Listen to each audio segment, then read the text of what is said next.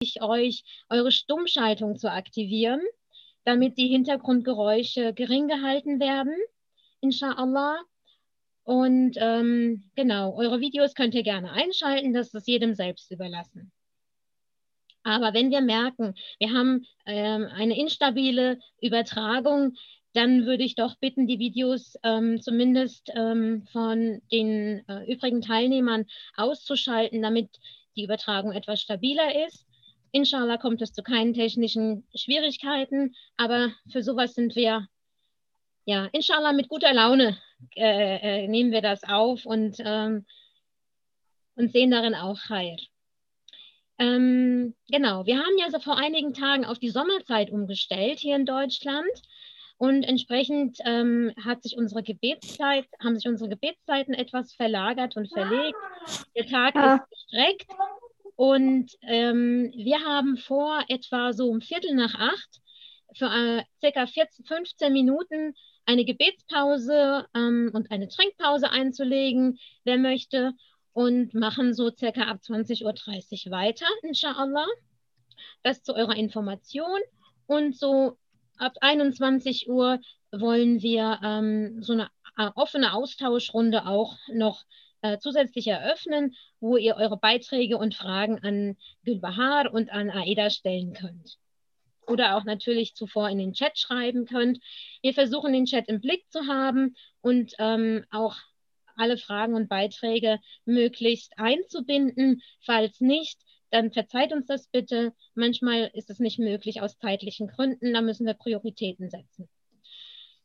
Liebe Geschwister, ich freue mich wirklich, wirklich sehr, Alhamdulillah Rabbil Alamin, dass wir zu dem heutigen Themenabend Ramadan aus spiritueller und psychologischer Perspektive unsere beiden Ehrengäste Aida Thule und Gülbahar Erdem gewinnen konnten.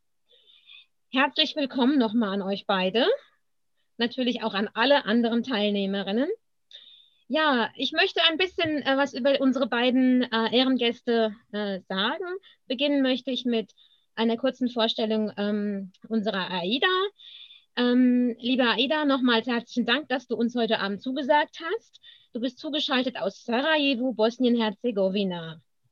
MashaAllah. Ja, vielen Dank für die Einladung. Es ist mir ja. eine Ehre und Freude, mit euch zu sein. Shokran, das freut uns zu hören.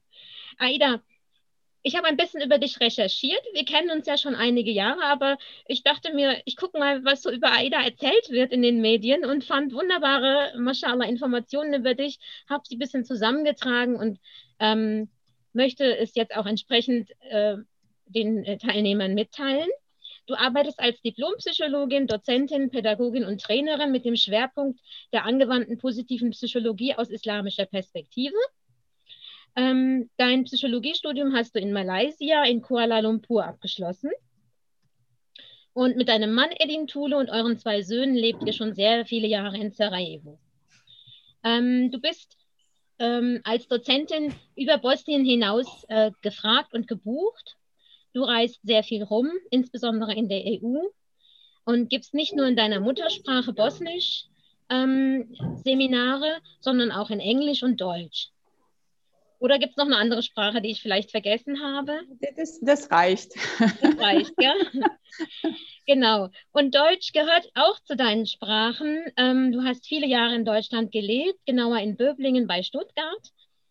Genau. Und ähm, du hast ein wunderbares Buch verfasst. Ähm, und zwar findet die angewandte positive Psychologie auch in deinem Buch Architektur der Seele ihren Ausdruck. Und ähm, das Buch ist derzeit noch auf Bosnisch verfügbar, richtig? Äh, äh, es wurde auch ins Englische übersetzt. Ah, MashaAllah. Ja. MashaAllah, das ist schön. Und ähm, ja, dann hoffen wir auch in vielen, vielen weiteren Sprachen in Zukunft. Hoffe ich auch. Inshallah.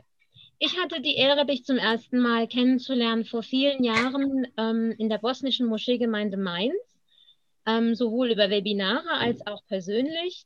Und hier gilt mein Dank zuerst an Allah, subhanahu wa ta'ala, dann an Almira für die Initiierung und Organisation dieser besonderen gemeinsamen Zeit des Miteinanderlernens.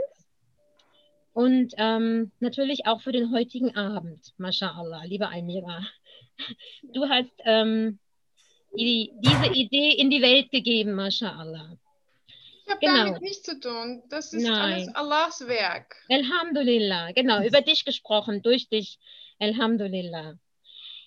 Ja, wir wollen heute möglichst viele Geschwister ähm, von den Impulsen und Inspirationen unserer beiden Ehrengäste profitieren lassen.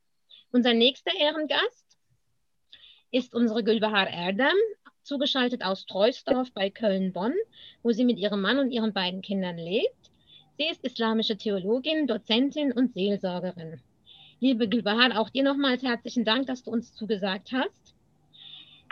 Studiert hast du äh, islamische Philologie, Islamwissenschaft und Rechtswissenschaft an der Johannes Gutenberg Universität in Mainz in Rheinland-Pfalz, wo wir uns auch immer wieder begegnet sind, liebe Gülbahar. Und später haben wir uns wieder in Wiesbaden gefunden beim Projekt Muse.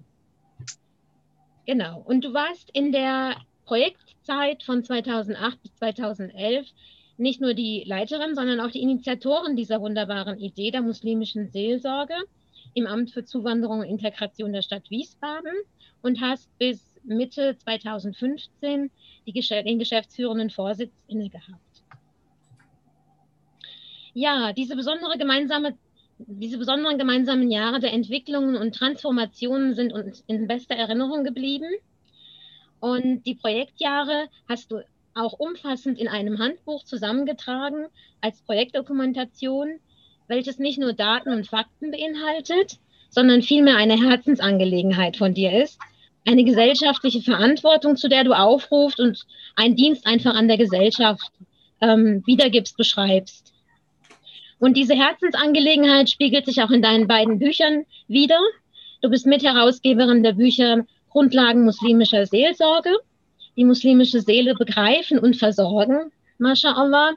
Und ähm, von dem Buch Themenfelder muslimischer Seelsorge, Psychologie, Seelsorge in Begegnung. Beide Bücher erhältlich über Amazon. Genau, und aktuell promovierst du als Fachfrau zum Thema Krise im Kontext muslimischer Seelsorge an der Uni Erlangen und arbeitest an der Akademie für Islam und Wissen, in Wissenschaft und Gesellschaft in Frankfurt. Ich hoffe, ich habe euch beide, ähm, ja, so wie es mir möglich war, ähm, in der Kürze kompakt ähm, für unsere Gäste ähm, beschrieben, ein Bild von euch gegeben, mashallah, sehr aktive Frauen und es gibt noch sehr, sehr viele bei euch zu erzählen, aber inshallah auch bei nächster Gelegenheit. Jetzt möchte ich auch die Zeit nutzen, um ein bisschen auch über Muse e.V. zu reden. Ähm, manche Geschwister kennen schon unsere Arbeit bei der Muse e.V. Muslimische Seelsorge hier in Wiesbaden und andere ähm, ja, haben davon gehört oder kennen es noch gar nicht. Ähm, wie eben schon ähm, bei Gülbahar genannt, gibt es Muse seit 2008 hier in Wiesbaden. Wir arbeiten ähm, in den äh, hiesigen ähm, Kliniken und Pflegeeinrichtungen, besuchen kranke Menschen insbesondere muslimische Patienten und ihre Angehörigen während ihres Aufenthaltes ähm, in, den, in den Kliniken in Muttersprache, begleiten sie Kultur- und Religionssens religionssensibel. Alhamdulillah. Ähm, ja, meine Lieben, meine Stimme ist etwas belegt, deswegen bitte ich um Sabr, wenn ich ein bisschen äh, Luft holen muss oder einen Schluck Wasser trinken möchte. Ja, also ich möchte auch noch nicht unerwähnt lassen, dass wir hier in Wiesbaden ähm, Alhamdulillah immer wieder aktiv sind mit verschiedenen diversen Projekten. Aktuell möchte ich unbedingt auch loswerden, ähm, auch als Impuls, als Inspiration für andere Geschwister aus anderen Städten. Äh, wir arbeiten ja hier mit dem größten städtischen Klinikum seit Beginn der Projektzeit und seit Beginn, ähm, also seit 2008. Und ähm, diese größte städtische Klinik nennt sich Helios Dr. Horst Schmidt Kliniken und sie ähm, errichtet derzeit einen Neubau, ähm, der hoffentlich nächstes Jahr technisch in Betrieb genommen wird. Und wir arbeiten als Muse seit einigen Jahren an einem, ähm, ja, einem, einem, einer Möglichkeit der, der, äh, der, des Meschids in dieser neuen Klinik und äh, möchten euch mitteilen, dass es inshallah einen eigenen Mesjid-Raum geben wird, neben, dem Christ, ne, neben der christlichen Seelsorge ähm, und einen eigenen Voodoo-Bereich für eben Klinikarbeitende, für Patienten, für ihre Angehörigen in der Klinik, inshallah. Und da sind wir mit dran beteiligt. Und das wird inshallah ein wunderbares Projekt. Genau, und außerhalb der Kliniken ähm, gibt es eben solche Abende wie heute, da wo wir die ähm, psychosoziale Gesundheit unserer Mitmenschen anregen wollen, unterstützen wollen. Äh, wir veranstalten Hybridveranstaltungen, die haben wir auch in der Vergangenheit mit AIDA schon gehabt, mashallah, über Webinare. Ähm, und äh, aktuell läuft auch noch bis Sommer, äh, Ende Sommer unsere, laufen unsere Zoom-Begegnungsabende ähm, zum Projekt Empowerment von Frauen mit Migrationshintergrund im Bereich Erziehung, Kommunikation und Persönlichkeitsentwicklung. Ja, liebe äh, Gäste, ähm, ich möchte auch darauf aufmerksam machen, dass wir uns als äh, Verein und ehrenamtlich arbeitende Seelsorgerinnen über jede finanzielle Unterstützung wie Fördermitgliedschaften oder Spenden freuen. Ähm, die Daten dazu findet ihr auf unserer Homepage www.muse-wiesbaden.de. Uns findet ihr auch mittlerweile auf Instagram und Facebook. Und für andere, für weitere Fragen könnt ihr uns auch gerne persönlich kontaktieren. Ich erlaube mir jetzt einen Schluck Wasser zu nehmen, inshallah, und eine kleine Atempause zu machen. Genau. Ja, ich habe meine Gedanken ähm, notiert, damit ich sie auch strukturiert wiedergeben kann und möchte euch ähm, heute jetzt in diesem Moment in, den, in, in die Thematik des Abends ähm, mit, einem, mit meinen Gedanken einführen und das Wort inshallah dann an unsere Referentin Gülbahar weitergeben. Der heutige Abend soll uns allen inshallah noch einmal in Erinnerung rufen, dass wir uns aktuell wenige Tage vor Ramadan befinden. Es ist ein besonderer Monat voller Geschichte, voller Potenziale, aber auch voller Herausforderungen und Zielsetzungen. Ein Monat, auf den sich jede Muslima, jeder Muslim auf unterschiedlichste Weise vorbereitet. Wir sind uns gegenseitig am Erinnern, freudig, voller Ehrfurcht vor dieser besonderen Zeit, dieser besonderen Ibadah, gottesdienstlichen Handlung, die wir insgeheim und doch offenkundig miteinander begehen. Ramadan soll uns inshallah eine Schule der Taqwa sein, der demütigen Ehrfurcht, der Tauba, der Reue, der Rahma, der Barmherzigkeit, der Hoffnung, der Großzügigkeit und Belohnungen durch Allah. Es soll uns ein Monat der frohen Botschaft und Ermahnung zugleich sein, ein Monat des Koran. Wir dürfen uns als Muslime in einer durch und durch sinnzentrierten Lebenshaltung Islam verorten. Alhamdulillah. Eine Lebenshaltung, die von Allah subhanahu ganzheitlich für uns gestaltet ist. Jede unserer Handlungen, jedes Salih Amal die wir mit seinem Namen beginnen, soll uns erfüllen, uns reinigen auf allen Ebenen, soll uns verbinden mit uns selbst, mit ihm als unseren einzigen und wahren Herrn, mit unseren Mitmenschen und Mitgeschöpfen, die wir sehen und nicht sehen können. Wir befinden uns in einem genial durchdachten, kreierten Netzwerk von unterschiedlichen Dimensionen. In diesem Netzwerk der Welten sind wir bestrebt und bemüht, Allah subhanahu wa ta'ala zu dienen im wahrsten Sinne des Wortes unsere Lebenszeit in seinen Dienst zu stellen. Wir besitzen nichts von all dem, was wir haben. Wir nutzen es lediglich, wandeln es um in hoffentlich Nützliches, setzen es ein, sei es Nahrung oder Kleidung oder andere Dinge. Wir streben also nach dem Wohlgefallen Allahs, möchten in dieser Dimension des Seins unser Bestes geben und uns für die uns bevorstehende Dimension Akhira vorbereiten. Denn dort geht es weiter für uns, inshallah im Paradies. Da sind wir wieder bei dem Wort vorbereiten angelangt. Genau. Liebe Gülbahar, wo sehe ich dich? Da sehe ich dich, weil die Bilder, die rutschen nämlich nach links und nach rechts, subhanallah, die bewegen sich. Ne? So, ich möchte dich aber sehen, wenn ich dich anspreche. Und Aida sehe ich auch gleichzeitig. MashaAllah. Ja, liebe Gülbahar, aus spiritueller Dimension ähm, bitte ich dich über diese Vorbereitungszeit zu Ramadan zu erzählen. Und anschließend bitte ich Aida, dich, inshallah, die psychologischen Dimensionen dieser Vorbereitungszeit zu beleuchten. Und äh, ich würde mich sehr darüber freuen, wenn wir uns dann über die Fastenzeit an sich unterhalten, später im zweiten Teil.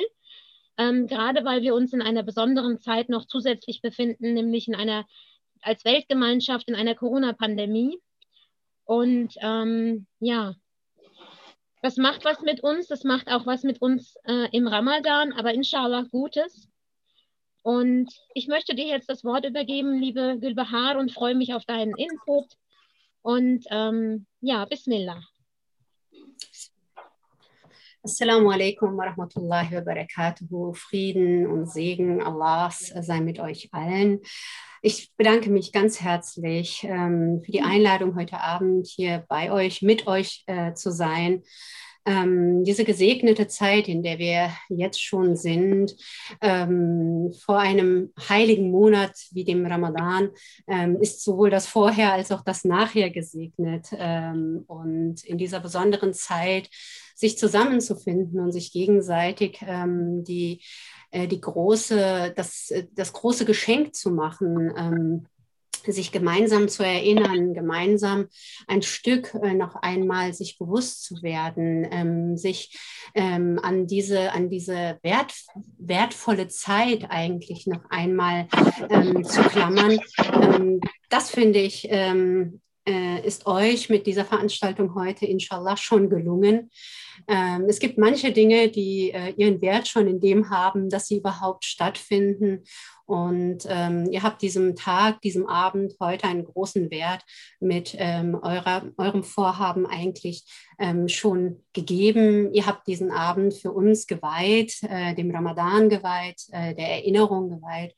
Ähm, deshalb danke ich euch ganz herzlich und ähm, möchte ein paar Worte ähm, zu diesem Thema verlieren. Nicht verlieren, sondern sie finden, inshallah. Ähm, das Deutsche ist da ja so ein bisschen speziell. Ähm, also ich will sie nicht verlieren, sondern eben finden, die Worte, die gerade heute, ähm, inshallah, ein bisschen ähm, uns ähm, gemeinsam inspirieren sollen, äh, uns gemeinsam einstimmen sollen auf das, äh, wo wir hinlaufen. Natürlich in der Vorbereitung dieses Abends habe ich mir schon überlegt, ähm, was könnte man ähm, sagen, was könnte man machen. Und es ging, ähm, und das war etwas Besonderes, äh, das meine Schwestern hier gemacht haben. Sie haben gesagt, sie wollen über die spirituellen Dimensionen sprechen. Also hier geht es nicht um die theologischen Dimensionen. Was soll man beim Fasten machen? Was soll man nicht machen? Wie geht das? Da schlägt man ein Buch auf und liest es nach, natürlich. Ähm, diese Dinge sind so äh, überschaubar und so klar ähm, formuliert in der Sunna unseres Propheten sallallahu alaihi wasallam ähm, hinterlegt. Ähm, da gibt es so, so wenig ähm, eigentlich Unsicherheit zu haben. Ähm, aber es gibt noch etwas in diesem Fasten, was dieses Rituelle, was diese was diese Form und dieses Format ähm, als Tun äh, noch einmal überschreitet. Und ähm, das, würde ich sagen, liegt genau in diesen spirituellen Dimensionen. Und eben ähm, gilt es heute noch einmal gerade das Buch ähm, und die Verse vielleicht ähm, sich äh, hochzuholen, äh, vor Augen zu führen, die mit dem Ramadan zu tun haben. Sicher. Aber ähm, ich war inspiriert von einem anderen Vers, ähm, den ich heute mit euch teilen möchte. Und für mich ist eben auch der Koran und das Wahi ähm, in diesem Sinne ein ähm, spiritueller Gesprächspartner, ein Gesprächspartner, der eben genau das benennt, worauf es im Wesentlichen auch ankommt und ankommen sollte. Und wer anderes könnte darüber mehr Auskunft geben oder richtig Auskunft geben über das, was uns erwartet oder was, was erwartet wird. Und ich möchte noch tiefer steigen und vom Ramadan noch einen Schritt nach vorne gehen und sagen, wer fastet denn im Ramadan? Es sind die Gläubigen, es sind Muslime, ähm, aber in erster Linie sind es Menschen, die fasten. Und diese Menschen tun etwas. Äh, sie fassen einen Vorsatz und ähm, sie bestimmen über sich selber und über ihren Körper und über ihren Geist. Und sie bestimmen und weihen ihre Zeit für eine bestimmte Handlung. Und deshalb möchte ich ähm, euren Blick gemeinsam auf äh, Suratul Insan lenken. Jetzt werdet ihr sagen, ja, Bahar, ne, also zum Thema Ramadan müsste man vielleicht, ja, aber lasst uns mal schauen, also was Suratul Insan eigentlich und der dritte Vers möchte ich hier ähm, einfach aufgreifen, was da passiert. Ja, hier heißt es nämlich, Inna hadaynahu sabila shakira wa imman kafura. Wir haben den Mensch, so heißt es ähm, in, ein, in, ein, in der Übertragung, wir haben den Mensch den Weg gewiesen. So sagen einige Übersetzer. Und andere sagen, da ist noch etwas Besonderes in diesem Satz. Nämlich, wir haben den Mensch an eine Weggabelung gebracht.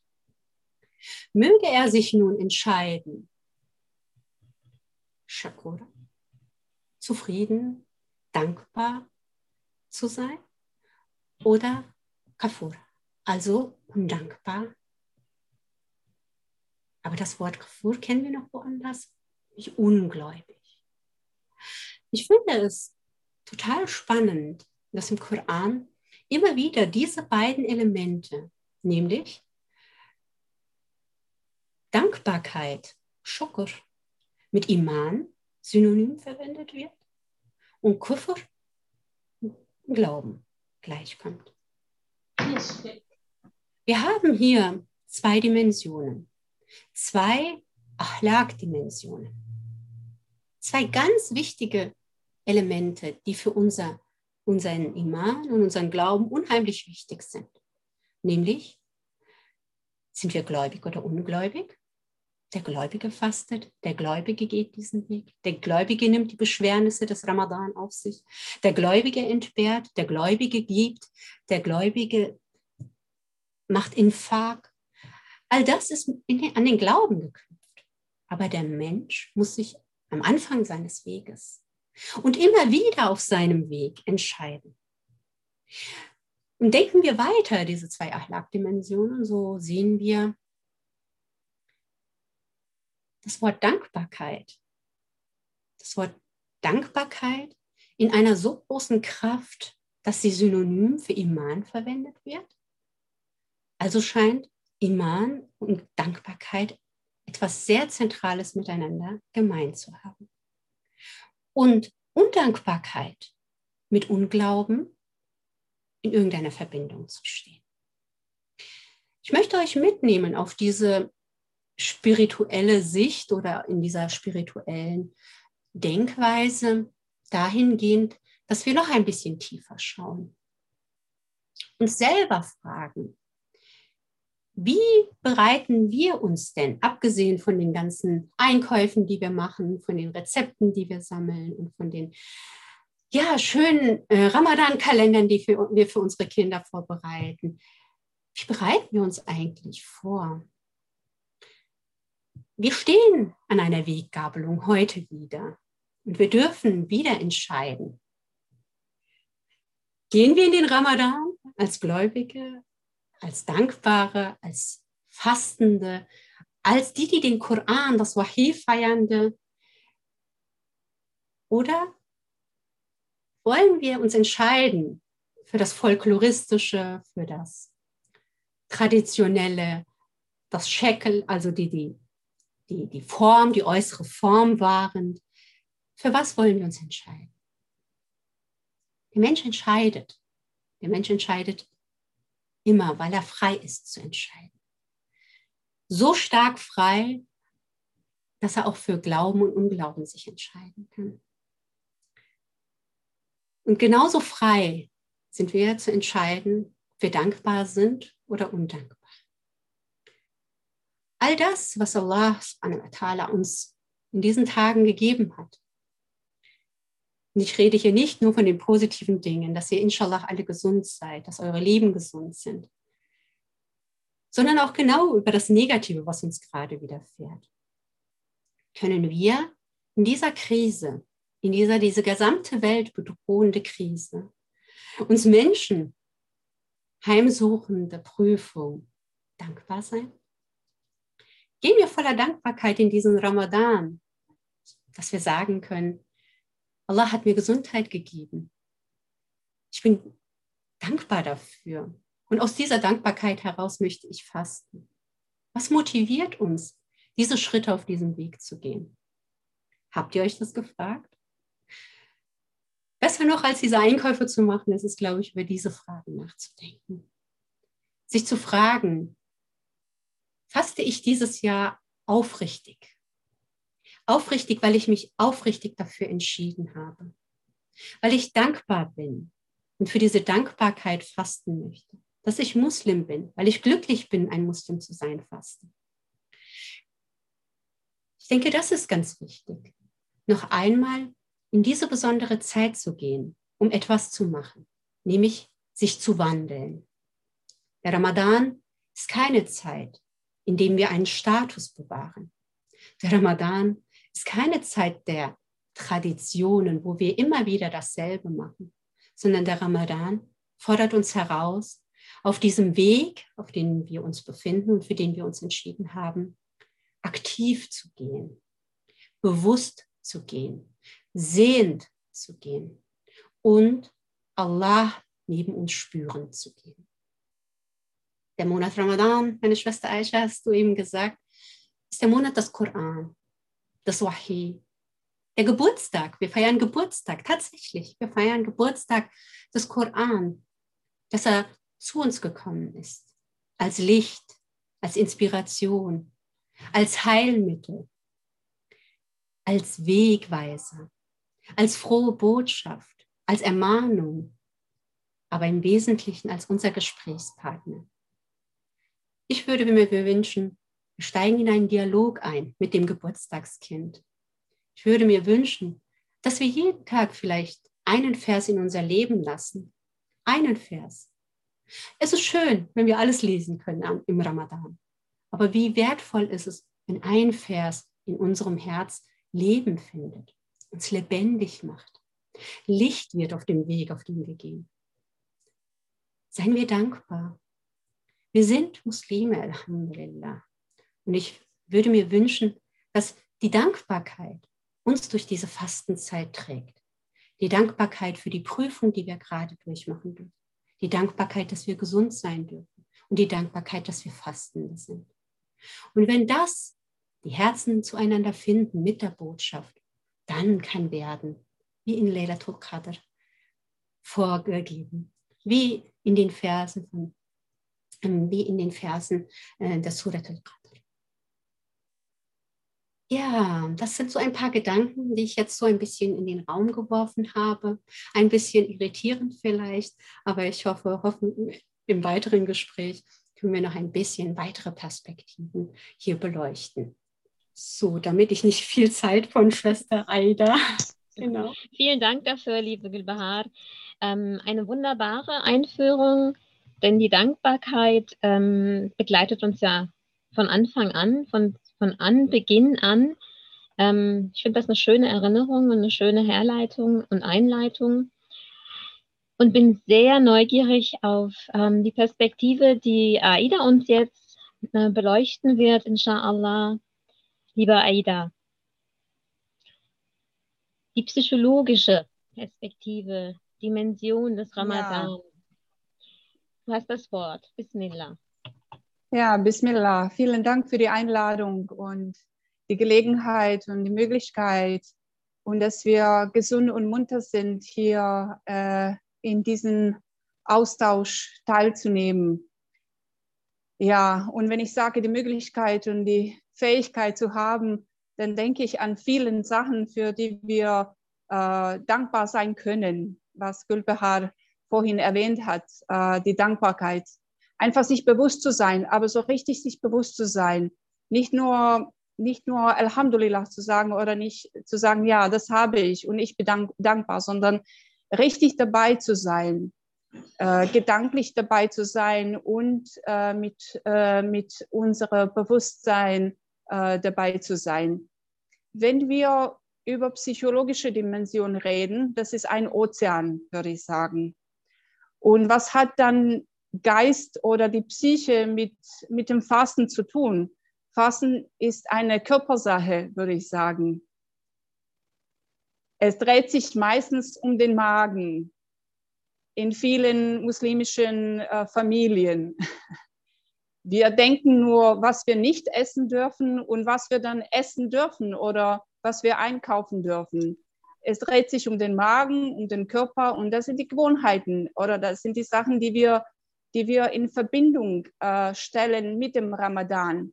ich darf nicht essen, ich darf nicht trinken äh, und dann darf ich etwas um besondere Zeit, äh, dann darf ich trinken und essen. Also was hat dann Körper oder äh, körperliche Sache, körperliche Ebene mit dem Geist zu tun? Ja, die Verbindung zwischen Körper und dem Geist oder äh, die Verbindung zwischen Körper und Gehirn, dem Gehirn. Also ich, äh, ich pflege zu sagen, dass Körper und Gehirn nur zwei Entitäten sind, die wir äh, überschätzen. Äh, und das eigentlich, das sind die zwei Entitäten, die äh, einfach trainiert sein können. Dass man die zwei Entitäten einfach trainieren können und sie in bestimmte Form bringen können, in bestimmte Gestalt ja, oder in bestimmten Zustand bringen können. Alles, was im Körper passiert, wird weitergeleitet äh, an, an, den, an dem Gehirn. Und äh, ja, Phasen auf jeden Fall ist etwas, was wir uns nicht gewöhnt sind. Das ist eine lange Zeit, äh, wo, wir, wo wir alles verändern, auf körperlicher Ebene. Es wird alles verändert. Und es geht nicht, dass äh, unser Geist oder unser Gehirn das nicht notiert. Also es wird notiert, es ändert sich etwas. Und das ist eine wichtige Botschaft für Gehirn, weil meistens leben wir so, äh, dass sich nichts vieles ändert in unserem Leben dass alles eben so bleibt, wie wir uns gewöhnt sind. Und die Veränderung äh, versuchen wir zu vermeiden. Und die Veränderungen sind wichtig, weil wir uns nämlich besser kennenlernen durch die Veränderungen. Wir kennen da unsere Schwächen und unsere, unsere Stärken durch die Veränderungen. Und gerade eben, wenn wir über psychische Gesundheit sprechen, oder psychische Dimensionen. Äh, die Sache ist, dass äh, die Veränderungen vielen schwerfallen und dass wir meistens auch nicht merken, dass bestimmte Gewohnheiten für uns schädlich sind, dass wir uns eigentlich äh, bestimmte äh, Reaktionen oder Verhaltens, äh, Verhaltensweisen abgewöhnen sollen.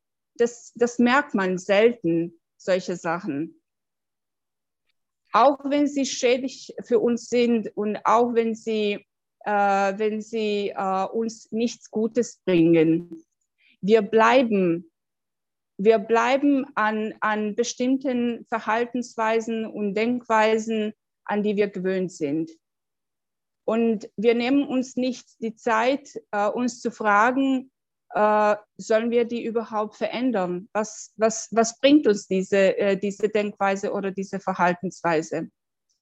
Also die Begriffe, die ich, die ich heute Abend mit euch teilen möchte und vorstellen möchte, äh, auch wenn wir sagen, Fasten hat etwas mit Körperebene zu tun. Ja, wenn wir sagen Fasten, das ist natürlich, äh, das ist in eine direkte Verbindung mit dem Körper. Wie, wie, wieso sollen wir das bringen mit dem Geist zusammen? Das fragen wir uns selten. Was hat Geist damit zu tun? Was hat Geist mit Fasten zu tun? Zu tun? Aber das, da, da, sind, da, da, äh, da haben wir in dem Zusammenspiel, wenn, wir, wenn wir auf Körper, Körperebene etwas tun, da haben wir etwas, was etwas aus, auf Ge Gehirnebene sich dann weiterentwickelt und äh, sich zeigt. Und das ist nämlich die Sachen, die wir dann Selbstkontrolle nennen und dass wir auch, äh, dass, dass wir auch, dass sich auch äh, äh, auf Selbstbild, auf unser Selbstbild weiterleitet. Also die Selbstkontrolle, die wir dann ausüben durch das Fasten, ist etwas, das unser Selbstbild beeinflusst. Und Selbstbild ist das, was, äh, was sich vorspielt auf, äh, auf geistige Ebene oder Gehirnebene. Und Selbstbild ist sehr wichtig für psychische Gesundheit, nämlich ob ich mit mir zufrieden bin oder ob ich mit mir unzufrieden bin. Und was ist mir ein Zeichen, dass ich mit mir zufrieden bin? Was, was, ist ein, was für ein Zeichen habe ich? Was für einen Beweis habe ich, dass ich mit mir zufrieden bin? Natürlich, wenn ich einen ganzen Tag mich beherrschen kann und sagen, also den ganzen Tag werde ich nichts, werde ich nichts essen, werde ich nichts trinken. Ich werde nicht äh, schauen, was für mich schlecht ist. Ich werde nicht reden, was für mich schädlich ist, was nicht gesund ist für mich und für die andere also ich beherrsche mich und sich bewusst zu sein, ich bin in der Lage, mich zu beherrschen. Ich bin in der Lage, mich zu kontrollieren. Das heißt, ich bin in der Lage, mich zu verändern. Und wenn ich mit mir selbst nicht zufrieden bin, also ich sende mir selbst eine Botschaft, ich kann mich verändern. Und das ist für mich, das ist für mich äh, die Haupt, äh, die Hauptdimension der Psyche oder die Hauptszene, was sich da psychisch vorspielt. Ich kann mich verändern. Ich, da ist die Möglichkeit, mich zu verändern. Da, äh, da gibt es die Möglichkeit, meine Grenzen zu erweitern, mich in einen anderen Licht äh, wahrzunehmen. Wenn ich mit mir selbst nicht zufrieden bin, da habe ich Beweis durch den Fastenmonat, dass alles möglich ist und dass ich auch mich und äh, die, äh, äh, die Weise, wie ich mich wahrnehme, das kann ich ändern. Und äh, diese Stärke, die wir gewinnen äh, durch Bewusstwerden, äh, Bewusstwerden über die Veränderung oder die Möglichkeit, sich zu verändern, diese Stärke, die wir dadurch gewinnen, ist die Stärke, die wir dann Widerstand, Widerstandskraft, äh, Widerstandskraft nennen oder die Resilienz. Und das ist äh, etwas, was uns innerlich stärker macht und uns dann weiter auf dem Lebensweg vorbereitet für die weitere, Veränd weitere Veränderungen, weil etwas, was mit dem Leben zusammenläuft, äh, und was untrennbar ist von dem Leben sich selbst, ist die Veränderung. Und dafür bereiten wir uns nicht, äh, nicht genug vor. Also wir reden über die, ähm, äh, über die Vorbereitung für Fastenmonat. Aber die Vorbereitung über die Veränderungen ist etwas, was mit dem Leben zusammenläuft. Das ist eine Sache des Lebens. Das gehört zum Leben, die Veränderungen. Und das vermeiden wir oft. Und ich denke, im Ramadan, wir lernen, dass wir uns verändern können und dass das zu, zum Leben gehört. Und die Veränderungen gehen in allen möglichen Richtungen. Wie wir, wie, wir bewegen uns auch heute Abend in verschiedenen Richtungen. Wir, wie ich, ich war mir, äh, ich war ähm, sehr, ähm, wie soll ich sagen, ähm, äh, neugierig und gleichzeitig ja sehr neugierig und gleichzeitig auch äh, begeistert, wie wir uns heute Abend gesammelt haben. Und keiner hat Ahnung, in welche Richtung wir heute Abend gehen. Wir haben einfach gesagt, wir werden uns mit einer spirituellen und mit psychologischen Dimensionen auseinandersetzen. Da werden wir gucken, was da passiert, äh, weil wir während dem, während dem Fastenmonats, aber keiner hatte Ahnung, um in welche Richtung wir uns bewegen werden und in welche Richtung wir uns dann durch diese Bewegung entwickeln werden äh, auf diese geistige Ebene. Und deswegen habe ich gesagt, also Begeisterung auf einer Seite, dass wir einfach, äh, dass wir, äh, dass wir auf solche, solche äh, Sachen dann beantworten und mitmachen, die Begeisterung, was ein Menschengeist alles äh, versteht, äh, dass wir da, äh, dass wir da, dass wir da überhaupt mitmachen können. Und auf der anderen Seite, ich war auch neugierig, äh, in welche Richtung die Kommunikation äh, sich entwickeln wird.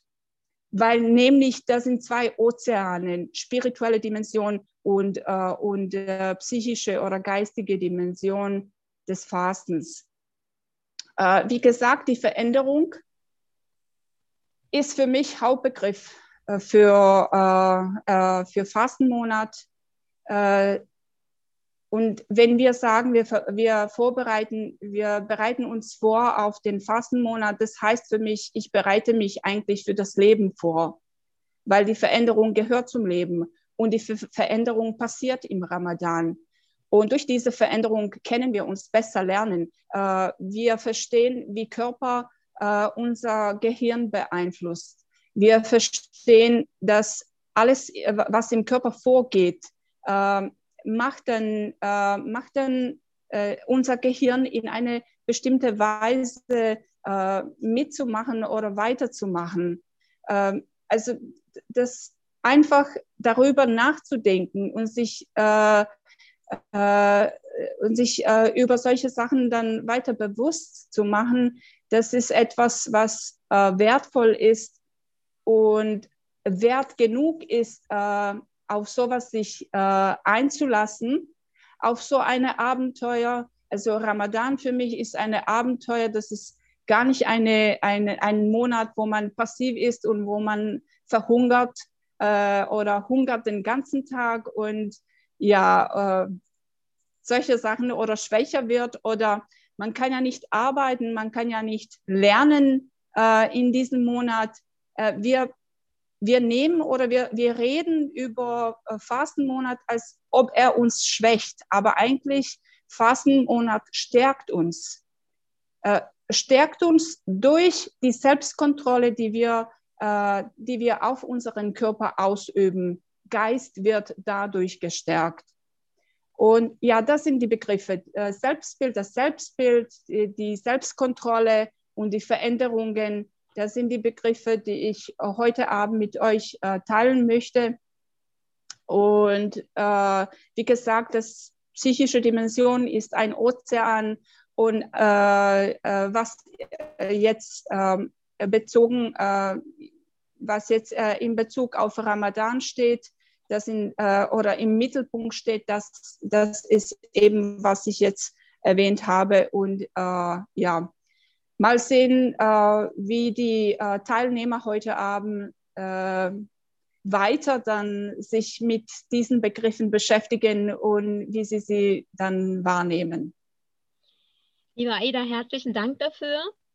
Ähm, ich habe für mich natürlich auch direkt meine Assoziationen ähm, mit beiden Dimensionen, ähm, beide Dimensionen miteinander gekoppelt, in Zusammenhang ähm, gebracht, ähm, sollen uns, und das fasziniert mich an Allah subhanahu wa ta'alas ähm, Barmherzigkeit am meisten, er möchte uns vervollkommnen in unseren Charakterzügen, er möchte uns stärken von innen heraus und selbstwirksam machen er möchte ähm, uns immer wieder die Gelegenheit geben, er gibt sie uns, wenn wir sie denn nutzen, inshallah, für uns. Und äh, mashallah, du hast gesagt, ähm, Veränderungen, Selbstbild, Selbstkontrolle. Ähm, ich liebe es auch, ähm, auf mich selbst zurückgeworfen zu werden, um zu gucken, wer bin ich eigentlich im Moment und wo will ich hin, wo, wo soll es hingehen mit mir weiter, was möchte ich verändern. Ähm, und den Ramadan vielleicht auch dazu nutzen, aktiv an, an diesen Bereichen zu arbeiten. Und eine Sache, die wir angehen, kann viele Sachen mit verändern. Und das fasziniert mich auch jedes Mal. Und ich erinnere mich gerne an, eine, an einen Ramadan äh, zurück äh, vor über fünf Jahren, wo ich so viel Leichtigkeit gespürt habe in allem, was ich getan habe. Und versuche mich auch mal wieder zu erinnern, was hat dir diese Leichtigkeit gebracht und vermittelt? Ähm, es ist die Hoffnung einfach, dass es besser wird. Mit mir, mit der Welt, mit allem. Dass die frohe Botschaft ähm, verkündet wird und ähm, seine Wirkung findet, seelisch, körperlich in der Welt, ähm, ist meine äh, Auffassung. Und Alhamdulillah, der Prophet sallam ist gesandt worden in diesem Monat zur Vervollkommnung unseres Charakters durch mit dem Koran als, ähm, als die Grundlage. Und ähm, ich freue mich auf weitere Impulse, auch von unseren Teilnehmern und möchte jetzt zur Gebetszeit einladen und sage, Bismillah, lasst uns in zehn Minuten um so um halb neun wieder treffen, inshallah. Ähm, ihr müsst eure ähm, PCs äh, nicht ausschalten, die können nur auf stumm geschaltet werden, damit die Verbindung bleibt. Und ähm, ich wünsche euch ein wunderbares Gebet, ein Maghrib-Gebet und inshallah sehen wir uns um halb neun wieder. Assalamu alaikum.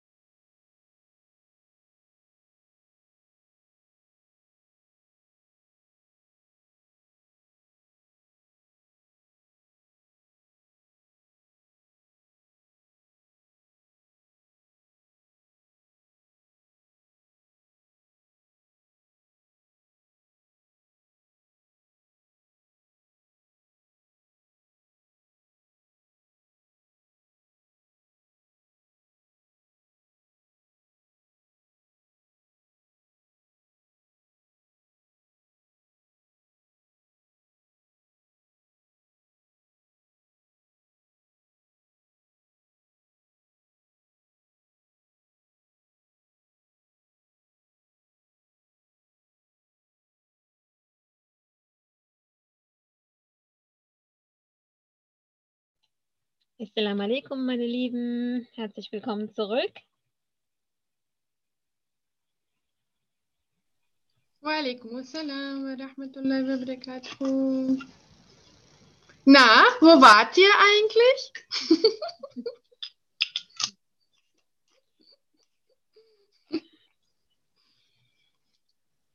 Nur bis zum dritten Himmel gelangt oder schon über den siebten? Hm? Oh, mashallah, Elmira. Welches Burak hast du bekommen, mashallah? Alhamdulillah, ich, ich bekomme das, was ich mir wünsche, immer. Alhamdulillah. Mashallah. So sei es, es ist ja alles da. Alaikum assalam. Salam alaikum, Nermina. Alaikum assalam. Alaikum assalam, mashallah. Eine Sache will ich doch noch kurz loswerden. Es tut mir so gut, euch alle so zu sehen. Ich hatte heute, ich hatte heute einen etwas anstrengenden Tag und das tut mir gerade so gut, Mashallah. Es ist so schön, euch alle so zu sehen und diese guten Schwingungen, positiven Schwingungen von euch allen quasi so mit aufzusaugen. Alhamdulillah. Dankeschön. Hvala, draga Nermina. Hvala. Nee, meine Stane. Liebe Schwestern, liebe Brüder, ich mache darauf aufmerksam, dass wir als Familien teilnehmen heute Abend. Ähm, äh, Nochmal zur Erinnerung. Äh, Alhamdulillah, wir haben uns für die gesamte Welt geöffnet, also auch für die Familien, für Brüder und Schwestern. Daran wollte ich nochmal ganz Hallo. kurz Salam alaikum, Emina. Ja, äh, lieber Aida, du hast zuletzt von Veränderungen gesprochen. Das möchte ich noch einmal aufgreifen. Ähm, ich glaube, äh, äh, ich glaube, ich bin überzeugt davon, Alhamdulillah, ähm, dass Allah uns eigentlich auch an einer sehr schwierigen Stelle einlädt, in die erste Veränderung zu gehen, nämlich den Verzicht auf Nahrung, den Verzicht auf die Gelüste unserer Triebe. Und das wirkt zwar so ein bisschen formell, ja, also es wirkt wie ein, ein formeller Verzicht, ach, das kann ich schon, das schaffe ich, ja. Ähm, aber auch das ist eine große Herausforderung und wer dieser dieser ersten Veränderung mit dem Ramadan begegnen kann, mashallah, aber bewusst. Also nicht nur, ähm, Heide Bismillah, alle fasten, wir fasten, ja, weil das macht man aus Tradition mit, sondern ähm, wirklich zu sagen, ich kann das, ich, ich habe diese Stärke und wenn ich diesen Verzicht bewusst, ohne zu hungern, wie der Prophet sallam sagt, also nicht hungernd, sondern vielleicht hungrig werdend. Ja, das ist ja was Schönes, hungrig zu werden, aber nicht zu hungern. Da mache ich einen Unterschied. Ähm, wenn wir äh, diese, diesen, diesen ersten großen Verzicht auf Nahrung und auf unsere Zunge, auf unser Benehmen, auf unsere sexuellen Triebe, wenn wir die unter Kontrolle haben, mashallah, es ebnet sich dann die Öffnung zum Geist, zur Spiritualität, liebe Gülbahar. Und ähm, dann können wir uns anfangen, tatsächlich zu qualifizieren im Ramadan. Und das kann mit Zielsetzungen äh, äh, einhergehen. Das kann damit einhergehen, dass wir sagen, ich möchte noch bewusster essen, vielleicht nur zweimal am Tag essen und aufpassen, welche Nahrungsquellen äh, äh ich für mich nutze. Ähm, um einfach mir Gutes zu tun, meinem Körper Gutes zu tun, unserer Familie Gutes zu tun, meinem Mann, meinen Kindern ähm, meinen Nachbarn es zu vermitteln. Nicht belehrend, sondern, ähm, äh, sondern gelebt, geliebt, gefühlt. Und äh, das ist das Faszinierende. Ähm, und daran liegt für mich die tatsächliche Rahma und äh, die, mh, hm, die Transformationsquelle, äh, sag ich mal, weil dann, Alhamdulillah, können diese Veränderungen auch zu Gewohnheiten werden wieder. Und Allah hat diese besonderen Zeit ja auch nicht umsonst gegeben. Es sind nicht fünf Tage, die er sagt, es sind gleich ein Monat, ein Mondmonat. MashaAllah. Genau, und ähm, ähm, ich hatte viele, viele Gedanken, aber wir sind ja heute Abend offen für den Gedankenfluss, der entsteht und für die, für die Gesprächsrichtungen. Und daher würde ich mich äh, sehr, sehr freuen, liebe Gülbahar, die spirituelle Qualifizierung, ich nenne es jetzt mal so, es ist jetzt ein Kunstwort, ähm, die ist etwas, was natürlich tiefer gehen soll. Ne? Sich in, im Tefekkur, im, im Nachdenken, im Besinnen, ähm, in, der, in der Selbstkontrolle, ähm, aber mit den schönen Dingen verbunden. Und ich bin davon überzeugt auch, dass Allah uns immer äh, mit mehr belohnen will, als wir erwarten sogar. Er sagt, esst Gutes, sprecht Gutes, tut Gutes. Und es wird Ehsan, es wird noch schöner. Und inshallah ähm, kannst du uns da nochmal in die Richtung ähm, ja, beleuchten. Äh, was hat das auf sich, dieses noch schöner werden? Ähm, mit den Dingen, die im Ramadan so ähm, praktiziert werden. Mein Vater erinnert mich gerne, hast du deine Fitra bezahlt? Hast du deine Zakat bezahlt? Weil es ist es üblich geworden, im Ramadan die zu bezahlen, weil die Belohnungen als größer erwartet werden. Ja, Aish, vielen Dank ähm, für die inspirierenden Worte. Was macht den Ramadan noch schöner? Der Ramadan wird natürlich in erster Linie durch unser Handeln schön. Und das ist, glaube ich, auch etwas Besonderes, wenn ich von der Spiritualität spreche. Und als Muslime oder im islamischen Denksystem haben wir ja ein holistisches Bild vom Menschen. Das heißt, der Geist wirkt auf den Körper, der Körper wirkt auf den Geist. Wir trennen diese Dinge gar nicht voneinander. Deshalb sind diese Übergänge, also wir haben nicht einen Anteil in uns, der Spiritualität heißt oder einen Anteil der Psyche heißt oder einen Anteil der Herz heißt, sondern all das muss als Gesamtkunstwerk sozusagen verstanden werden und alles ist im Ramadan zu reaktivieren. Denn das ist es, glaube ich, was äh, im Wesentlichen im Ramadan passieren soll, nämlich eben der Weg, den wir vom Inneren, also von unseren inneren Anteilen in das Außen wieder bekommen und von außen wieder nach innen. Also dieser Fluss im Prinzip äh, im Leben ähm, wieder äh, zum, zum Laufen kommt, zum Fließen kommt, in ein Gleichgewicht kommt. Also ich möchte hier sozusagen ähm, behaupten, ähm, wenn wir also sagen, alle Anteile in uns sind wie ein Orchester, jeder spielt ein anderes Instrument, dann gilt es im Ramadan, einen gemeinsamen Klang, also einen Einklang, einen gemeinsamen, ein gemeinsames Stück sozusagen ähm, zu entwickeln. Das heißt, unsere äh, ganze Seele, also wo auch Psyche ein Anteil, unser Verstand, unser Herz, Kalb, also sozusagen ein Anteil, all diese inneren Anteile dürfen äh, laut werden, dürfen stärker wirken. Und sie wirken, weil wir unsere körperlichen Anteile reduzieren. Also es ist noch einmal in diesem Orchester sozusagen ein Teil ähm, wird etwas leiser, sozusagen ein Teil wird ein Stück weit ruhiger, während ein anderer Teil viel stärker, der sehr, sonst sehr sensibel und sehr verstohlen oder sehr, sehr bedeckt in uns schlummert. Diese inneren Anteile, diese Potenziale, also diese leisen Klänge sollen stärker werden. Und wir sollen hören, auf uns erst einmal hören.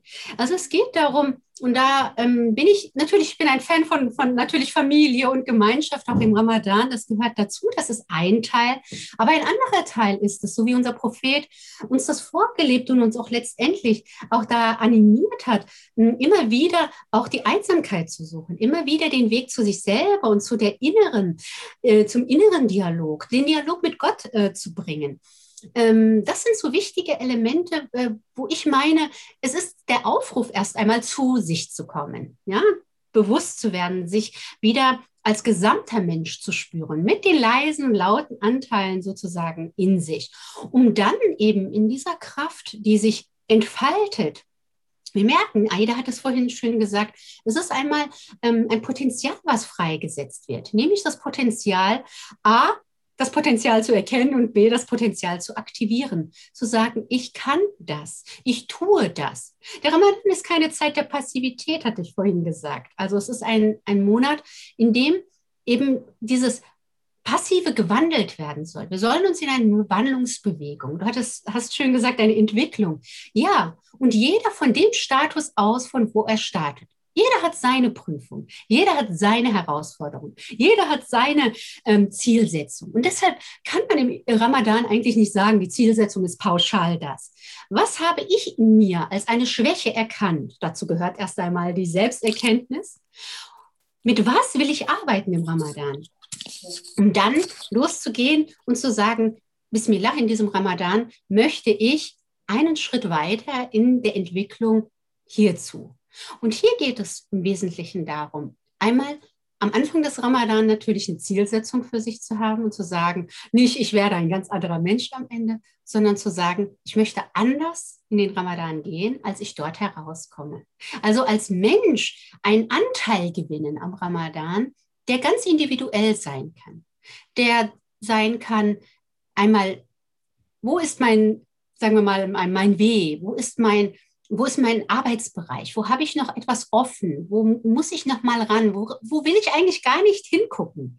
Ja, also wir reden immer ähm, Essen und Trinken und so weiter. Ja, beim Ramadan geht es eigentlich. In unserem Propheten ging es auch nie darum, sondern es geht hier darum, Anteile in uns zu aktivieren, die uns zu besser handelnden Menschen macht. Daran erkennen wir das, dass der Ramadan dann gut bei uns gewirkt hat, dass wir nämlich in unserem Handeln, in unserem Tun, in unserer Außenwirkung plötzlich viel, viel klarer, viel reiner, viel dankbarer auch sind. Ja, also diese, das Innen darf nach außen strahlen. Und wenn es das tut, dann sind wir an einem guten Punkt im Ramadan angekommen. Deshalb muss jeder seine Messlatte eigentlich selber setzen und für sich jeder herausfinden, was für eine Zielsetzung möchte ich haben. Was wir unterschätzen ist, wir sagen immer, ja, im Ramadan Wasser trinken oder keine Ahnung, Augentropfen, nein, Nasentropfen. Viel wichtiger ist, finde ich, zu fragen, ähm, was macht Griebe? ähm, was macht Hassad? Was machen all diese charakterlich sehr schwierigen Positionen mit denen wir auch im Ramadan konfrontiert sind, mhm. ähm, die etwas in uns auslösen. Diese negativen Emotionen oder negativen Eigenschaften oder Handlungsweisen, die wir an den Tag legen, ähm, die ein Stück weit bearbeitet und aufge, aufgearbeitet werden müssen. Und zu sagen, ja, also mh, mm, im Ramadan versuche ich mich sozusagen an der Stelle vielleicht ein Stück weiterzuentwickeln. Aber das, jeder in seinem Tempo und jeder mit seiner eigenen Zielsetzung. Shukran. Dankeschön dafür, liebe Gülbahar. Ähm, liebe Geschwister, wir werden ja auch oft bewundert oder fast beneidet von der Gesellschaft, von, der, von, von ähm, Menschen, die den Ramadan vielleicht ähm, als Nicht-Muslime noch nie äh, äh, erlebt haben, wie wir es erlebt haben, oder das Fasten, wie wir es erlebt haben, ähm, noch nicht erlebt haben. Ich hatte eine Begegnung letztes Jahr an der Kasse, ähm, äh, während ich eingekauft habe. Die Kassiererin hat zu mir ähm, gesagt und sie wirkte für mich so orientalisch. Ich hatte sie auf Anhieb, subhanallah, dachte ich, ach, eine Muslima. Sie fragte mich, wann beginnt denn der Ramadan? Es war auch wirklich kurz vor Ramadan. Ich dachte so, ach, inshallah bald. Ne? So, man weiß ja nie, so ein Tag, äh, dieses Datum oder jenes Datum. Und ähm, sie sagte, mein Mann und ich lieben Ramadan. Und ich dachte so, huch, warum sagt sie das jetzt nochmal so? Und ähm, dann schaute ich genauer auf ihren Hals und sie trug ein Kreuz. Sie sagte, wir lieben Ramadan und wir fasten mit. Und ich war hin und weg von dieser Aussage von dieser Kassiererin. Und sie konnte es nicht erwarten, dass der Ramadan ähm, kommt, dass sie ihn in, in Empfang nimmt mit ihren muslimischen Nachbarn und mitmacht. Sie hat ähm, dieses gemeinschaftliche Mitmachen äh, genossen. Und sie zählt vielleicht zu einer der wenigen Menschen, subhanallah, die ähm, ja nicht nur eine Bewunderung äußern, sondern diese auch aktiv mitgehen und miterleben. Ähm, nun haben wir aktuell äh, zum zweiten Mal Ramadan in der Corona-Zeit, die wir erleben. Zum zweiten Mal ähm, eingeschränkt und ein bisschen auch isoliert von der Gemeinschaft des, Iftar, des gemeinschaftlichen Iftar Begehens, des gemeinschaftlichen Tarawih, der gemeinschaftlichen Koranrezitation in den Moscheen und der äh, Halkas, die wir dort bilden. Ähm, wie, wie können wir, Aida, diese, diese, diese Zeit mh, hm, zu Hause effektiv für uns gestalten, dass wir, du sagtest, die Psyche soll gesund bleiben. Und in diesen verwirrenden Zeiten, und es sind immer wieder verwirrende Informationen. Wir sind ständig diesen äh, Veränderungen ähm, äh, der Corona-Maßnahmen unterworfen, sag ich mal. Mal gibt es einen schärferen Lockdown, mal gibt es einen weniger scharfen Lockdown und so weiter und so fort.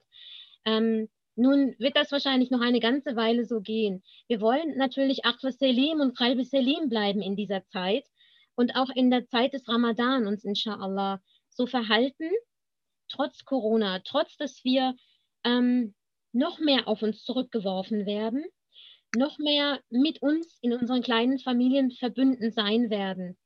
Ähm, wie siehst du das? Wie ähm, kann man da eine gute Mitte für sich finden, um diese Sehnsucht nacheinander, die wir auch haben, ähm, einen, einen gesunden Umgang zu finden? Liebe Aida? Dein Mikrofon? Dein Mikrofon bitte. Entschuldigung. Jetzt? Ja, Dankeschön. Ich habe neulich mit einer Klientin gesprochen. Sie ist Italienerin und eine Muslima, Alhamdulillah. Und eine neue Muslima, eine Babymuslima, wie ich sagen mag. Und sie hat mich, sie hat mich gefragt, sie hat gesagt, heißt es, äh, eine Muslima zu sein oder in Islam zu, zu leben, heißt es besser zu sein? Und für mich das Wort besser hat etwas gleichzeitig mit Vergleichen zu tun. Und wenn man zu Vergleichen kommt, äh, man muss ja, wenn man sagt, etwas ist besser, dann muss man ja auch sagen, etwas ist schlechter.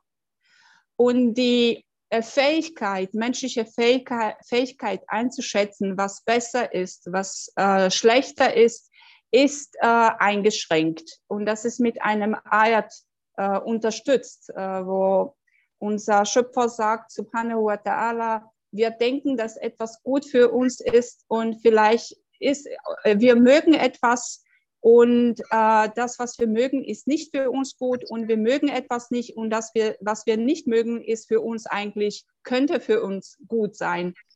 Also das ist ein direkter Beweis, wie äh, menschliche Wahrnehmung äh, eingeschränkt ist.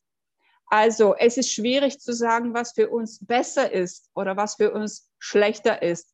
Und wo sie gesagt hat, äh, heißt es, eine Muslimin zu sein, ein besserer Mensch zu sein?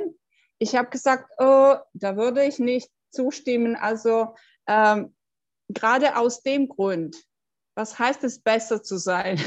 Da muss ich mich gleich mit einem anderen Mensch vergleichen. Und da bin ich gleich bei Diskriminierung. Da muss ich sagen, der ist schlechter, damit ich besser sein, damit ich mich besser als besserer Mensch wahrnehmen könnte. Und dann habe ich, äh, dann ich ihr Folgendes gesagt. Also ein Muslim zu sein oder eine Muslimin zu sein, heißt es, gesunde Entscheidungen zu treffen. Das würde ich so sagen. Gesunde Entscheidungen zu treffen.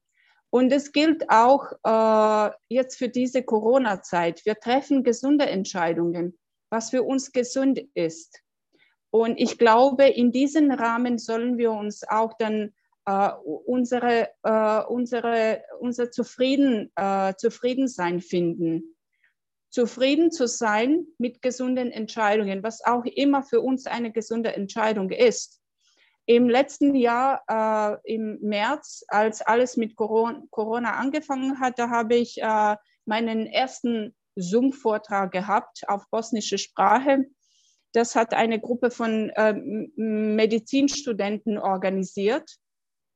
Und da war mir auch alles neu in Zoom, so weltweit einen Vortrag zu halten. Das war mir neu, äh, unbekannt komisch und ja, wir alle, wir sind gewöhnt zu, was wir nennen, was normal ist. Und das war zu diesem Zeitpunkt für mich nicht normal, aber man sieht ja auch, dass alles, was wir als normal nennen, das sich auch in dieser Zeit verändert hat. Also Corona äh, hat eine, eine äh, ziemlich große Veränderung mit sich gebracht und auch äh, an uns die Frage, ob wir fähig sind, uns äh, äh, an diese Veränderungen anzupassen und weiter dann gesunde Entscheidungen in unserem Umfeld zu sehen und zu treffen. Auf jeden Fall, also bei diesem Vortrag, äh, also die, in, in diesen Vortrag habe ich in dieser Weise geöffnet mit der Geschichte von Moses, Musa salam, wo ich erzählt habe, als er nach der, also da, da habe ich Corona-Zeit eigentlich so vorgestellt, äh, mit der Szene, wo sich Moses äh, unter dem Baum erholt halt, hat nach der langen Reise durch die Wüste. Also ich glaube, über 40 Tagen oder ich weiß nicht, wie viele Tagen ist, äh, war, er, war er in der Wüste, also durch die Wüste gelaufen und äh, verhungert und unter heißer Sonne und da landet er an den Brunnen und da hat er sich unter dem Baum erholt. Und dann habe ich gesagt, jetzt sind wir, jetzt sind wir in der, in der gleiche Lage, wie Moses äh, zu dieser Zeitpunkt war. Wir haben uns unter dem Baum hingesetzt, unter dem Schatten von Baum, einfach sich mal auszuruhen, sich selber bisschen besser beobachten, aufmerksamer zu sein, äh, mehr, äh, mehr in sich hineinzuschauen, äh, mehr alles, was sich verändert hat, auf vielleicht andere Art und Weise dann wahrzunehmen. Auf jeden Fall, auf jeden Fall eine kreative Pause sich zu gönnen, einfach mal Stopp zu sagen, einfach mal, einfach mal ruhig zu bleiben, weil der Hauptproblem bei Menschen, die, die ich jeden Tag treffe, das sind die Klienten, äh, wo ich überwiegend dann äh, meine Zeit äh, äh meine Zeit investiere, mit Klienten zu arbeiten. Äh, ich treffe mich meistens mit unruhigen Menschen und ich habe da äh, einen, eine direkte Verbindung gesehen, dass die Unruhe direkt mit äh, psychischer Gesundheit, also äh, schädet die psychische Gesundheit, würde ich sagen, die Unruhe. Und ich habe dann angefangen zu arbeiten mit Menschen, äh, dass sie dann die Ruhe gewinnen oder dass sie in, in Ruhezustand gelangen, dass sie an, an ihre innere, innere, innere Ruhe arbeiten. Und ich muss sagen, es war schwierig für viele.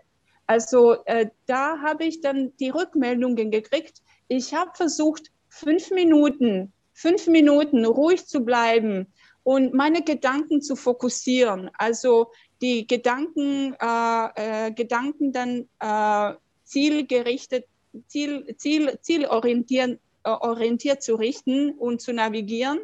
Und es war schwierig, für fünf Minuten so zu sein, weil die Gedanken, die, die wandern, die gehen ja äh, zurück und äh, nach vorne und äh, in Vergangenheit, in die Zukunft. Da sind wir auf vielen Plätzen in unseren Gedanken. Und es ist schwierig, äh, da aufmerksam, äh, aufmerksam zu sein und fokussiert zu sein und Ruhe zu finden.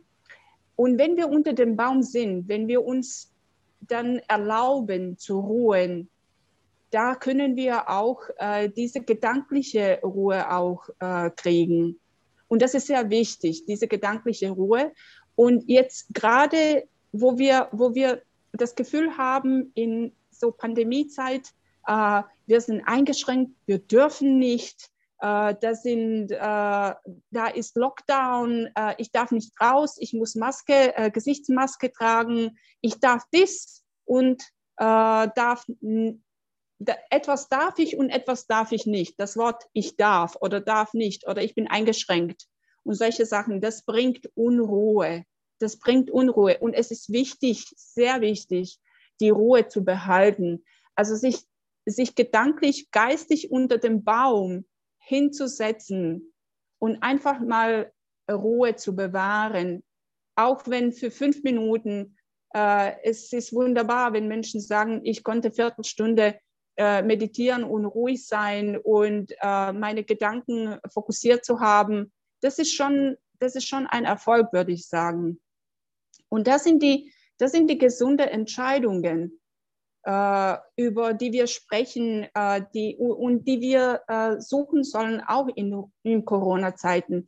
Und wenn wir beim, bei dem Beispiel von Baum sind, äh, man, Mensch kann sich so richtig mit dem Baum auch vergleichen, nicht nur unter dem Baum äh, sich hinzusetzen, sondern sich mit dem Baum vergleichen, weil der Baum, der ist äh, quasi an einem Platz, äh, gebündelt. Also Baum kann sich nicht bewegen. Er steht fest in der Erde mit seinen Wurzeln.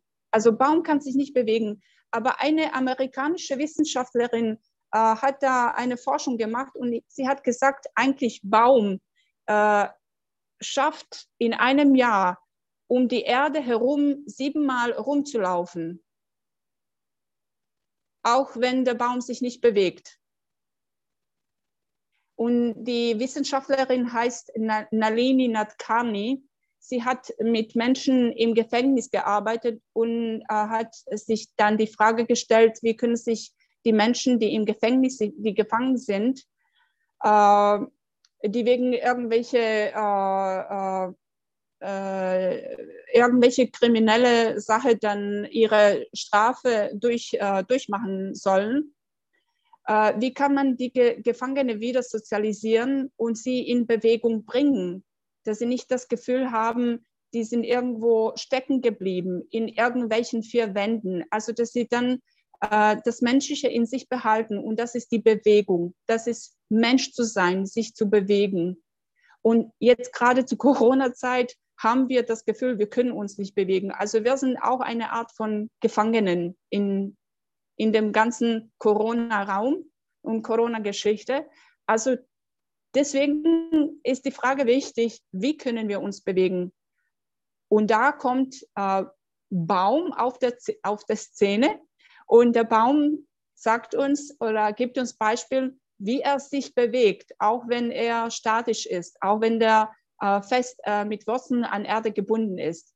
Der Baum bewegt sich mit Ästen durch den Wind. Also Wind hilft dem Baum, sich durch Ästen zu bewegen und durch Blätter zu bewegen. Äh, die, äh, die Doktorin, Wissenschaftlerin Nalini Nadkarni, sie hat ähm, an den Baum, äh, an den Spitzen von Ästen die Farbe dran gemacht und dann die Blätter aufgehängt. Und sie hat die Blätter gesammelt und dann eigentlich durch das Messen von, von was eigentlich Baum äh, gezeichnet hat, so wie sie das beschrieben hat, dass also der Baum hat gezeichnet mit seinen Ästen. Äh, die Zeichnungen haben gezeigt, wie der Baum sich äh, bewegt hat und das Baum eigentlich äh, siebenmal um die Erde herum gelaufen ist, gerade durch die Zeichnungen. Und ja, die Frage an uns ist, was sind unsere Ästen und äh, wie bewegen wir uns? Welcher, welcher Teil von menschlichen Wesen ist beweglich? Mit welchem Teil können wir uns bewegen? Wo liegt unsere Bewegung jetzt gerade zu diesen Zeiten? Okay, ich kann nicht zum Einkauf, Einkaufsmarkt oder ich kann nicht an, an bestimmten Orten gehen. Äh, ich habe auch äh, die Zeiten beschränkt, auch ähm, äh, die Orten, die, äh, die geschlossen sind. Also wie kann ich mich dann bewegen? Wo liegt meine Bewegung? Und da kommen wir zu, zu intellektuellen Bewegungen, zu emotionalen Bewegungen. Da können wir uns bewegen. Also wir sollen uns dann einfach bewusst sein, wo, wo sind unsere Bewegungen? Ja, mit unseren Gedanken. Dunja schreibt mit unseren Gedanken. Ja, mit unseren Gedanken in unseren in, in Inneren bewegen wir uns. Durch Sprache bewegen wir uns. Durch Gefühle bewegen wir uns. Durch Gedanken, Ideen. Das, das sind unsere Bewegungen, so wie der Baum gefunden hat, dass seine Bewegung liegt in seinen Ästen und seinen Blättern.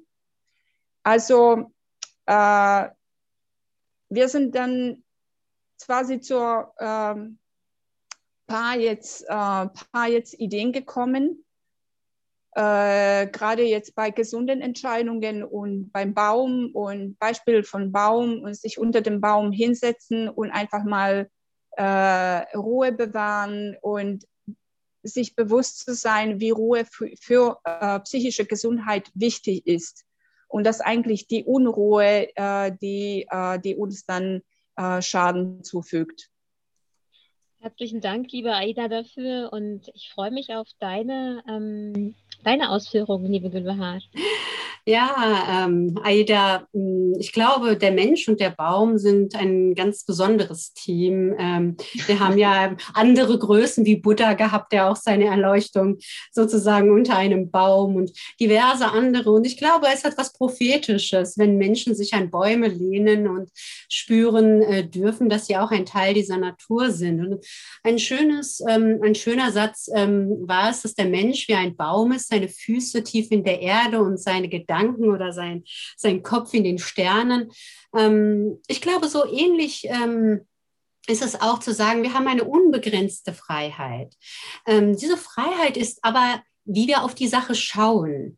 Wir haben, wir können uns die Situation, die Krise gerade nicht aussuchen. Wir können uns das Leid und die Arbeitslosigkeit, das Ganze, das möchte ich nicht herunterspielen. Es gibt viele Probleme und Sorgen, die die Menschen treiben. Es gibt so viele Nöte, ja. Aber wir dürfen nicht vergessen, wir haben nicht die Freiheit, vielleicht auf diese Dinge Einfluss zu nehmen, aber wir dürfen entscheiden, wie wir darauf reagieren, wie wir diese Dinge sehen wollen, welchen Platz wir ihnen in unserem Leben geben wollen. Und ich glaube, das ist noch einmal eine Dimension, wo Religion, wo Spiritualität unter anderem eine Rolle spielt. Ähm, der Glaube verändert unseren Blick. Glauben bedeutet immer Gott mit in die Rechnung nehmen. Glaube bedeutet immer einen Sinn in den Sachen zu suchen und hoffentlich auch zu finden.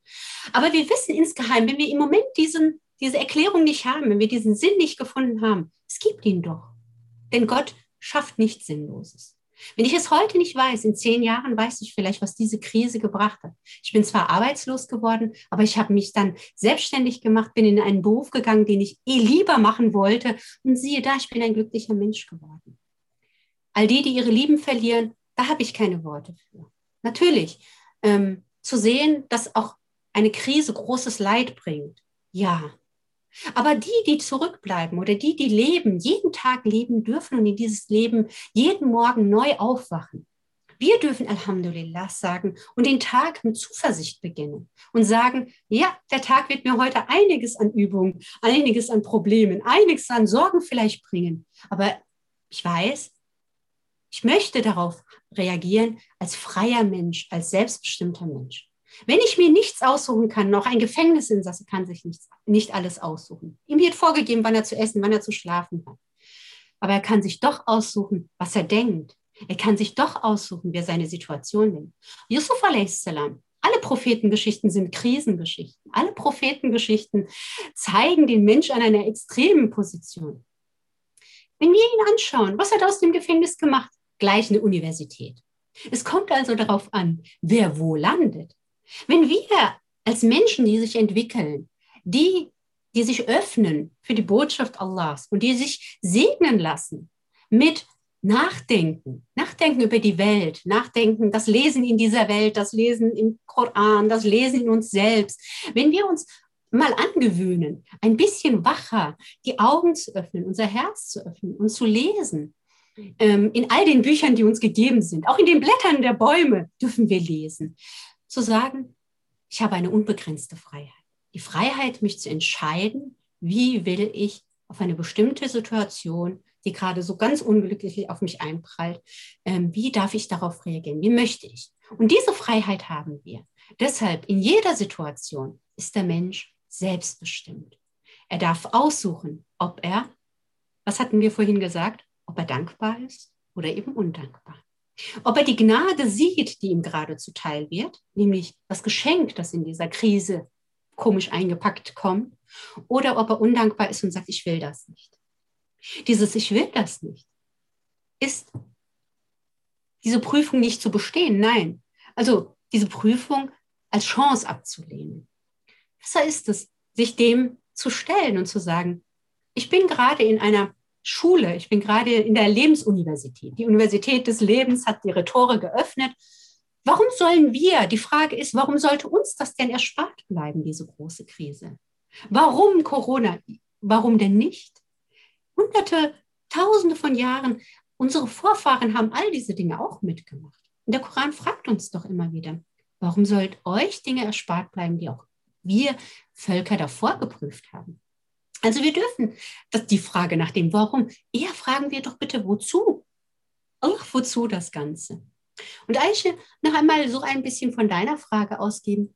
Ja, also ich denke, man kann man kann üben, man kann vieles üben. Und der Koran bietet uns ja so eine Übungsplattform an. Er sagt, hm, das Herz, das Zentrum unseres, unserer Seele, ähm, das kann Übungen machen. Das kann Tazekkur machen, das kann Tadabbur machen, das kann Ta'akkul machen, das kann Tefekkur machen, Tefakkuh machen. Also diese fünf äh, Übungs- ähm, sozusagen, die finden wir alle im Koran. Und alle haben eine unterschiedliche Bedeutung. Aber alle machen sie dasselbe.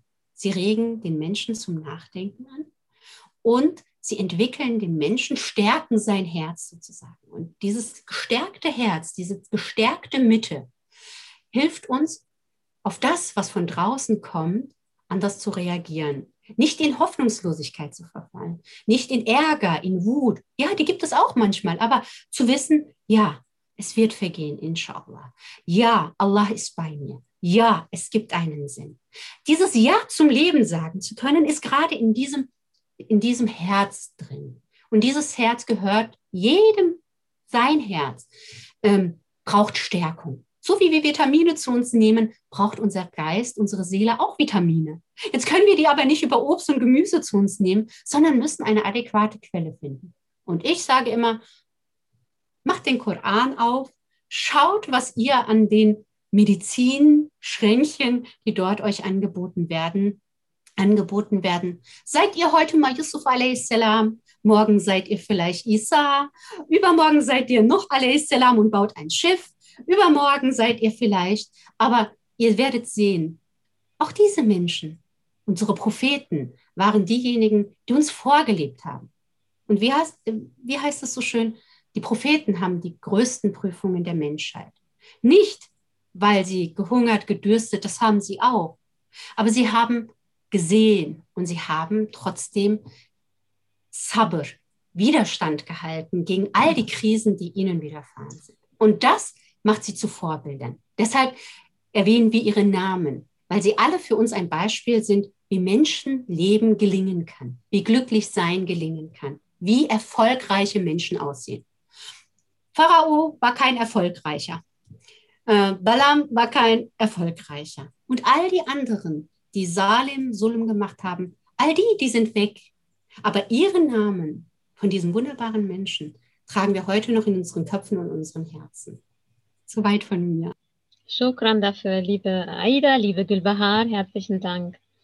Ähm, was mich besonders auch an unserer Religion fasziniert, ist, ähm, dass wir immer wieder äh, lernen, uns einüben, Ordnung in uns zu schaffen. Und Aida hat von Unruhe gesprochen und ähm, wir wissen, dass an vielen Stellen das Wort Ruhe im Koran vorkommt.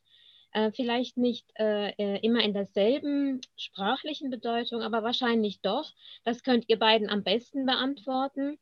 Aber diese Ruhe ähm, ist so ein, ähm, ja, ein, ein, eine Grundlage, aber auch wie eine, ein Navigator, also oder eine, eine Plattform. Wenn man ruhig ist, ähm, hast du gesagt, lieber, da kann man gesunde Entscheidungen treffen.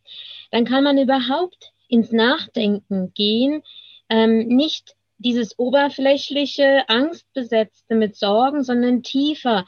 Da gibt es etwas Tieferes, was mich einlädt, einzutauchen und äh, in dieser Tiefe Ordnung herzustellen.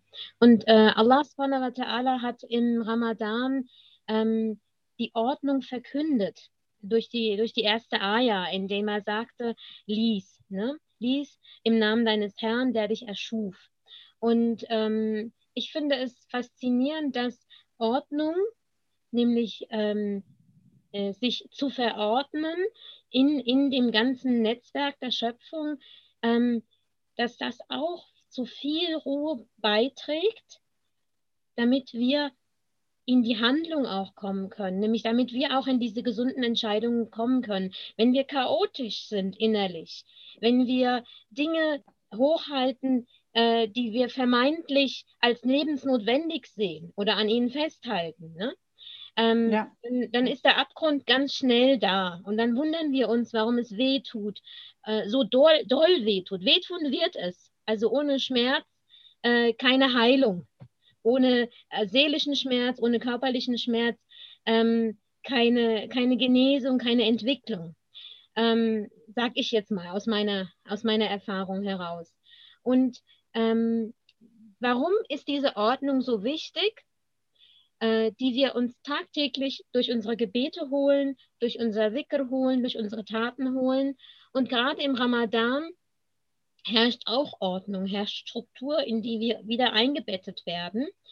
Ähm, und die, die Beziehung Dunya und Achira äh, spielt eine sehr, sehr große Rolle bei jedem der Dinge, die wir tun und sagen. Also alles, was aus unserem ähm, Sein heraus wirkt, durch unsere Worte, durch unsere Taten, ähm, haben Einfluss auf uns und auf unsere Umgebung, auf unser Jetzt, auf, unser, auf unseren ähm, Morgen, aber auch über dieses Leben hinaus, auf unsere Achira. Und ähm, diese Erinnerung, äh, ähm, finde ich, ist, ist ein ähm, sehr bemerkenswerter Anteil äh, oder ein Hauptteil. Allah sagt ja, ihr werdet nicht nur hier sein, es gibt noch ein weiteres. Deswegen möchte er uns ähm, in diese Transformation einladen. Nicht, weil wir unvollkommen sind in dem Sinne, also weil wir unperfekt sind, weil Allahs Schöpfung ist perfekt, Alhamdulillah, sondern weil wir ja unterschiedlichen ähm, Lebenseinflüssen immer wieder äh, ausgesetzt sind und die machen etwas mit uns. Wir vergessen. Ähm, wir müssen uns erinnern, wir müssen sortieren, wir müssen ordnen. Und das immer wieder. Lieber Aida, wie siehst du das? Ja, ich muss, ich, äh, ich äh, möchte zuerst äh, zurück auf das, was unsere liebe Gülbehar gesagt hat, äh, zurückgehen, äh, nämlich auf das Wahlwort, äh, wie sie, wie sie sehr sehr positiv äh, alles beschrieben hat. Also ich habe über Einschränkungen gesprochen und sie hat gesagt, wir sind endlos frei, wir sind freie Wesen und wir sind frei, äh, Entscheidungen zu treffen. ob wir dankbar sind oder nicht dank dankbar sind. Also dieser, dieser Wortwahl ist wichtig. Äh, gerade wenn wir sagen, äh, wir, sind, wir sind die Wesen, die, äh, die vergessen. Also so eigentlich Insan heißt auch äh, Wesen, der vergisst äh, in, im Arabischen. Also wir vergessen. Und deswegen ist es wichtig, einen Ausgleich zu haben. Das heißt, uns zu erinnern. Also wenn wir nur am Vergessen sind, also es ist, äh, ich muss ja äh, zuerst sagen, äh, manchmal ist es gut zu vergessen. Also manche Sachen zu vergessen, würde ich sagen, es ist eine Gnade über, über, äh, über Menschen. Äh, aber äh, im Vergessen gibt es das Gute, im Vergessen gibt es auch das Schlechte. und deswegen ist dieser Ausgleich wichtig, dass wir dann uns nämlich erinnern an das, was wichtig ist an das, was äh, wertvoll ist, was uns wichtig ist. Jeder Mensch, jeder Mensch soll für sich dann entscheiden, was für mich wichtig ist.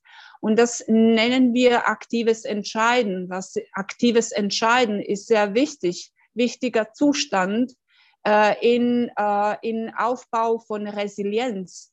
Also diese innere Stärke oder Widerstandskraft, entwickeln wir durch das aktive Entscheiden, weil das spricht gegen Hilflosigkeit. Und wir sagen nicht nur Hilflosigkeit, wir sagen gelernte Hilflosigkeit. Also wir lernen, hilflosig zu sein. Das kommt nicht mit dem Leben, das kommt nicht mit Genetik, das kommt nicht mit Umgebung, das, das wird gelernt. Also wir entscheiden, sage ich unbewusst, unbewusst entscheiden, hilflos zu sein. Äh, wir entscheiden das zu sein, also wir erlernen das, Hilflosigkeit. Und äh, genauso können wir alles andere erlernen. Auch, äh, auch äh, nicht hilflos zu sein, sondern äh, bewusst zu sein, dass wir Freiwesen sind, dass wir Wesen, die äh, Wesen, die lernen sind. Wir lernen aus Erfahrungen. Und wie wir diese Erfahrungen beschreiben, welchen Wortwahl wir da machen, wel, mit welchen Worten wir unsere Erfahrungen äh, beschreiben und äh, über diese Erfahrungen weiter erzählen. Wir erzählen dann Geschichte über das Leben. Wir erzählen Geschichte aus unserem Leben. Weißt du, als ich damals das und das durchgemacht habe. Und dann haben wir den Ton und dann haben wir Wortwahl und wir beschreiben und wir investieren unsere Gefühle und Gedanken und also da entsteht die ganze Geschichte und die Geschichte bleibt in unserer lange, lange äh, Erinnerung, in, in, in unserem langen Wahrnehmen. Also das ist praktisch unser äh, Fundament äh, unseres Geistes, diese Geschichte, die wir erzählen. Auf diesen Geschichten bauen wir Selbstbild und unser Leben. Und wir sagen durch diese Geschichte, aha, so bin ich. So bin ich ein Mensch. Bin ich ein, äh, bin ich ein hilfloser Mensch oder bin ich ein Mensch, der aktiv entscheidet, der frei ist? Das ist wieder, das ist wieder äh, äh, ein freier Wahl an Wörtern und an äh, Arten und Weisen, wie wir dann über bestimmte Erfahrungen äh, erzählen, sich selbst erzählen und anderen erzählen. Aber auf jeden Fall, äh, ja, äh, nicht vergessen, sich erinnern im Ramadan, dass wir alles lernen. Wir lernen, äh, ob wir, ob wir fähig sind, sich zu verändern, äh, in, in, äh, auf eine bessere, eine äh, positivere Weise. Wir sollen uns daran erinnern, ich kann, ich kann mich verändern, weil das, was ich meistens in meinem Arbeitsalltag äh, sehe, sind die Menschen, die sich ständig sagen, ah, ich kann nicht. Das ist viel stärker als ich. Die Gedanken sind so stark, also ich kann mich, ich, ich, ich, ich äh, kann jetzt mich nicht gegen meinen Gedanken auseinandersetzen. Die sind stärker als ich. Meine Gefühle sind stärker als ich. Das, das höre ich jeden Tag. Und deswegen äh, habe ich auch das Bedürfnis gehabt, mit euch äh, heute Abend das zu teilen, wie wichtig ist es ist, jetzt Ramadan zu nutzen und einfach sich zu erinnern und sagen, ich kann mich ändern. Ich kann, wenn mein Körper das aushalten kann, wenn mein Körper aushalten kann, nicht zu essen, nicht zu trinken, dann kann man, kann, dann kann auch mein Geist aushalten. Man, mein Geist kann sich auch verändern. Und das ist wichtig, sich zu erinnern. Und ja, manche Sachen zu vergessen, äh, wird auch gut sein in Ramadan. Und äh, gnadig, äh, äh, eine Gnade äh, gegenüber sich selbst äh, dann zu zeigen. Und ja, ja das, das würde ich dann dazu sagen, zu, zu dem Thema. eine Sache noch vielleicht, ähm, äh, Gülbahar äh, hat erwähnt, hat das Wort Sabr erwähnt, wie viele Propheten, wie, äh, nicht viele, sondern äh, alle Propheten äh, waren ein, ein, äh, ein genialer Beispiel, wie Geduld, wie die Geduld aussieht. Und eigentlich Geduld ist ähm, ein wichtiger Werkzeug, ein notwendiger Werkzeug. Man kann ja nicht durch Veränderungen gehen, ohne Geduld zu haben. Äh, es ist nämlich die Sache, ob wir Geduld richtig verstehen. Äh, weil äh, meistens verstehen wir Geduld als ein passiver Zustand. Und das ist gerade gelernte Hilflosigkeit. Einfach passiv zu warten, dass, sich, dass etwas vorbeiläuft, dass etwas weggeht, dass, äh, dass wir etwas vergessen und dass sich alles von sich selbst verändert. Und dass, dass wir äh, keine Mühe, äh, keine Mühe da zeigen sollen oder keine Mühe ma sich machen. Äh, die Geduld ist eigentlich die, eine Fähigkeit. Und im Koran ist es immer äh, in, äh, in bestimmten äh, Kontexten erwähnt, äh, im Zusammenhang mit Zeit, zum Beispiel in Surah al-Asr, da wird, äh, da wird die Geduld zusammen mit Zeit erwähnt, mit guten Taten erwähnt, mit Gebet erwähnt, an, an anderen Stellen im Koran. Also mit, eigentlich mit äh, gesunden Konzepten, Geduld, guten Taten, äh, die Wahrheit, äh, Gebet sind gesunde Entscheidungen, sind gesunde Wege, gesunde Konzepte. Und auf einmal äh, üben wir Geduld aus als etwas, was nicht gesund ist, was krank ist, weil Menschen sagen, wenigstens hier in Bosnien, ich war geduldig und deswegen habe ich einen hohen Blutdruck, Blutdruck äh, gekriegt oder ich habe Zucker, äh, äh, äh erhöhten Zucker, äh, ähm, Niveau im, im Blut äh, gekriegt und solche Sachen. Also Menschen äh, verbinden das äh, nämlich mit der Krankheit, Geduld oder äh, äh, Sabr zu haben und ich habe erkrankt. Und im Koran ist es immer in einem, in einem gesunden Kontext, in einem ges gesunden äh, Zusammenhang oder im Zusammenhang mit gesunden Konzepten. Und ich würde sagen, dass Geduld eigentlich die Fähigkeit ist, eine, eine, eine, ein Werkzeug oder die Fähigkeit, sich anzupassen, indem wir Ruhe behalten. Wir, wir bleiben weiter aktiv. Wir sind weiter in einem aktiven Entscheiden. Aber wir bewahren die Ruhe. Was du, Aisha, gesagt hast, äh, äh, in einem äh, gedanklichen Chaos man kann ja nicht gesunde Entscheidungen treffen. Es ist überhaupt nicht möglich eigentlich, durchzublicken, äh, Klarheiten zu schaffen. Und unser Gehirn hasst äh, äh, Unklarheiten. Also wenn, wenn wir über Gehirn als ein, ein, eine äh, Persönlichkeit, Persönlichkeit sprechen könnten, dann würden wir sagen, Gehirn hasst die Unklarheiten. Und wenn wir ihm die Un Unklarheiten geben oder Chaos geben, dann macht er innere Konf Konflikten und dann haben wir es. Und im inneren Konflikten und in diesem Chaos es ist unmöglich, gesunde Entscheidungen zu treffen. Und deswegen ist es wirklich wichtig, die Ruhe zu behalten, weil diese Ruhe spricht über unsere Geduld. Also die Geduld als Fähigkeit, die Ruhe zu bewahren, um äh, fähig zu sein, sich anzupassen an bestimmte Veränderungen im Leben. Shukran dafür, liebe Aida. Wir ja. haben auch gleich eine, eine Frage zu dieser, ähm, zu dieser Unklarheit äh, von einer Teilnehmerin, Schwester Ariana, fragt. Ähm, und da können wir auch gleich einsteigen in die Frage- und Austauschrunde, wenn ihr einverstanden seid. Wie kann man Unklarheiten vermeiden? Wie kann man Unklarheiten vermeiden? Was sind, äh, erstmal äh, sollten wir uns fragen, was sind unsere Klarheiten? Was ist mir ganz klar? Was ist die Wahrheit für mich? Was sind die Werten für mich? Sind die einig? Äh, sind, ist mein Verhalten einig mit äh, meinen meine innere Einstellungen, mit meinen Einstellungen, mit meinen Werten? Sind die im Einklang, wie das äh, unsere liebe Gülbehar vorhin erwähnt hat? Ein und Klang. Sind die in einem Klang? Sind die im Ausgleich?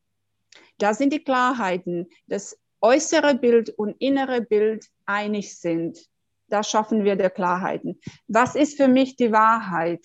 Wenn ich nach meinen Klarheiten suche, dann frage ich mich immer, was ist meine Wahrheit?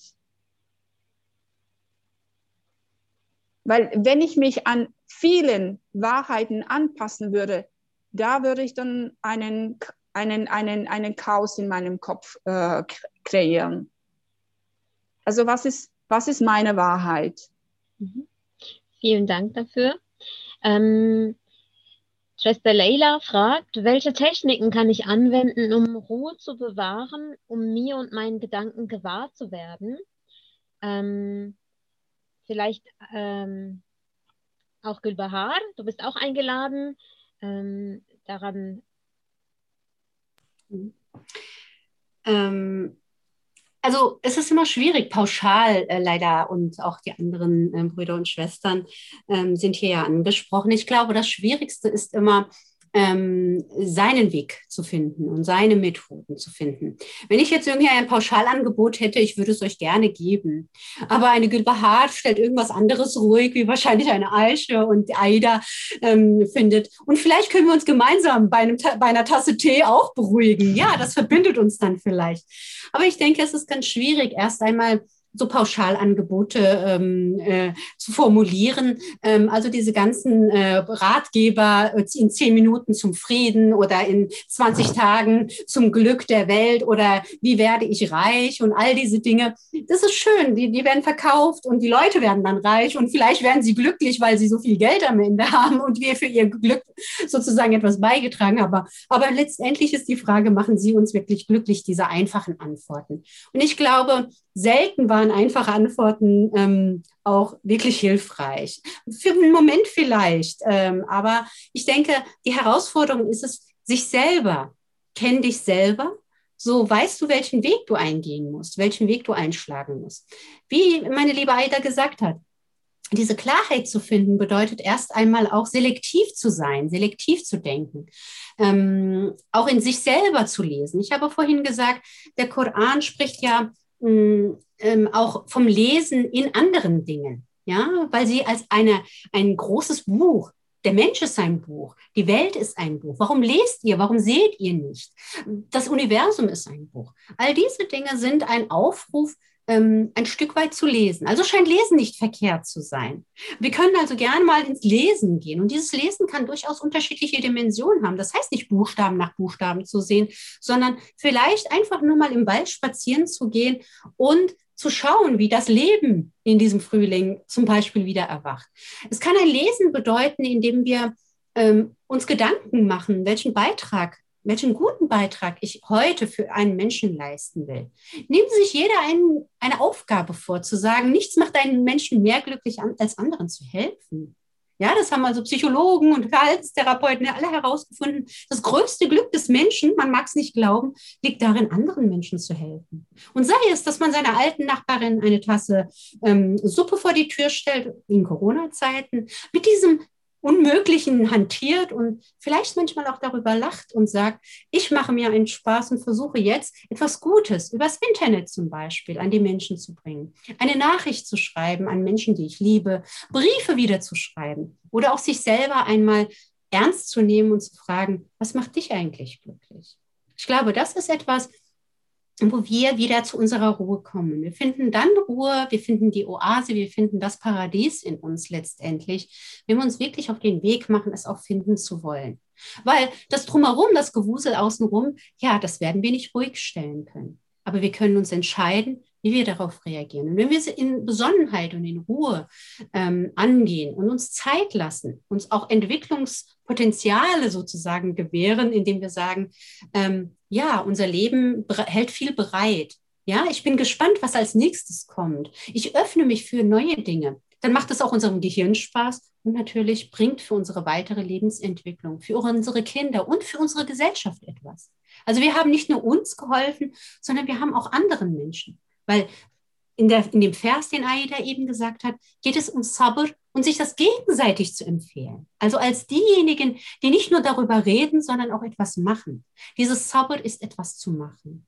Etwas in der Zeit und mit der Zeit zu machen und nicht auszuhalten, zu ertragen und daran kaputt zu gehen. Das dürfen wir wirklich, dieses Tafsir dieses, dieses Wortes. Und deshalb denke ich mir, ist es besonders wichtig, denken wir doch mal über diese Worte nach, die so wichtig in unserem Glauben und in unserem ganzen Denkkontext sind. Haben wir sie wirklich richtig verstanden? Ja? Wenden wir sie richtig an? Medizin kann nur wirken, wenn man wirklich sie richtig anwendet. A muss man sie nehmen und B muss man auch richtig an der richtigen Stelle sie annehmen. Wenn wir dann irgendwas verkehrt einnehmen und meinen, es kommt, warum kommt da nichts Gutes bei raus? Ja, dann muss man noch mal in die Anleitung gucken und dann sich fragen, habe ich es auch wirklich richtig gemacht? Ähm, und da denke ich, müssen wir ran. Ins Tun, ins Nachdenken, einfach in, in, in das Machen. Hm? Shukran dafür. Ja, im Gedenken an Allah finden die Herzen Ruhe. Und dieses Gedenken an Allah kann auf unterschiedliche Weise geschehen. Und die Techniken und die Tools finden wir sowohl im Koran als auch in unserem Leben drumherum. Und äh, ich habe für mich erkannt, wenn ich meine Ordnung innerlich schaffe, dann schaffe ich Ruhe und dann habe ich Überblick und ich habe Vertrauen. Ich habe Vertrauen in mich, in meine Stärken, in meine Fähigkeiten, denn ich erinnere mich an äh, Dinge, die ähm, ich bewältigt habe, die ich geschafft habe und sage, du kannst das, du schaffst das. Ähm, ich habe im Moment eine Ernährungsumstellung ähm, begonnen ähm, und ich habe, mein Mann hat direkt gesagt, äh, soll ich dir ein paar Ratschläge geben? Dann habe ich gemeint, nein, du gibst mir keine Ratschläge, du sagst nur, du schaffst das. Immer wenn du mich dabei siehst und wenn du mir was sagen willst, bitte sag nur, du schaffst das. Ja? Und immer wenn er das gesagt hat, hat es etwas mit mir gemacht. Ja, so, ja, ich schaffe das. Klar, mit Höhen und Tiefen, aber ich wusste, ähm, ich kann den Glauben auch an meine Fähigkeiten, an meine Erfahrungswerte weiterhin stärken und bekomme sie von außen auch positiv gestärkt, indem mein Mann sagt, ich weiß, du schaffst das. Ja, weil es ist zu deinem Wohl, damit es dir besser geht, inshallah. Und wir wollen uns ja ähm, ausgeglichen fühlen, wir wollen uns in Balance fühlen, sowohl in Gedanken als auch mit dem Körper. Und wir wollen am Ende sagen können, ja, es hat sich gelohnt. Wir haben uns, ähm, Alhamdulillah Rabbil Alamin, bemüht und wir dürfen die Früchte des Sabr auch ernten. Manches hier und manches erst in der Akhira, inshallah. Lieber Aida, hast du noch ein paar Tipps zu Techniken, um zur Ruhe zu kommen? Ansonsten ähm, ja. gehe ich auch noch weiter. Es äh, kann vielleicht äh, äh, ein bisschen äh, ungewöhnlich klingen, aber ich würde sagen, nützt jetzt äh, Ramadan, um zu laufen, um äh, draußen in der Natur zu laufen, weil es äh, die äh, Gefühle sind chemische Reaktionen, das sind chemische Flüssigkeiten, die also unser Gehirn entlässt, äh, wenn wir da bestimmte äh, Knöpfen drücken, innere Knöpfen drücken auf gedankliche äh, Ebene. Und die äh, die Emotionen, die, die werden dann in unserem Bewussten gelagert. Also wir haben das Unbewusste Bewusste und Unterbewusstsein. Also drei Dimensionen von, von was, wir, was wir als Verstand nennen. Also das sind nicht drei Teile von Gehirn, sondern drei Dimensionen von Verstand oder von Geist. Also Unterbewusstsein, Bewusstsein und Unbewusstsein. Und in unserem Bewusstsein, wo unsere wo die Fähigkeit ist, äh, zu äh, Probleme zu lösen, fokussiert zu bleiben, Ruhe zu finden, äh, Vergleiche zu machen, zu lernen, zu wahrzunehmen. Das ist alles in unserem Bewussten, im Bewusstsein. Äh, da werden äh, komischerweise alle Emotionen gelagert, um sie loszuwerden, damit sie nicht äh, in die toxische Emotionen wandeln, weil wenn sie zu lang da sind, dann wandeln sie äh, in, in die Toxine um. Also die werden dann toxisch. Und das ist dann, wenn, wenn wir anfangen zu spüren, unser Körper, äh, unser Körper äh, mh, schmerzt. Also wir spüren Schmerzen im Körper. Wir haben keine Krankheiten, aber Körper schmerzt. Das sind einfach diese chemische Flüssigkeiten, die wir Gefühle nennen und machen viel herum um die Gefühle, um Ängste, Liebe, Traurigkeit, äh, was weiß ich, was Ekel, was alles noch Wut, Zorn, Ärger.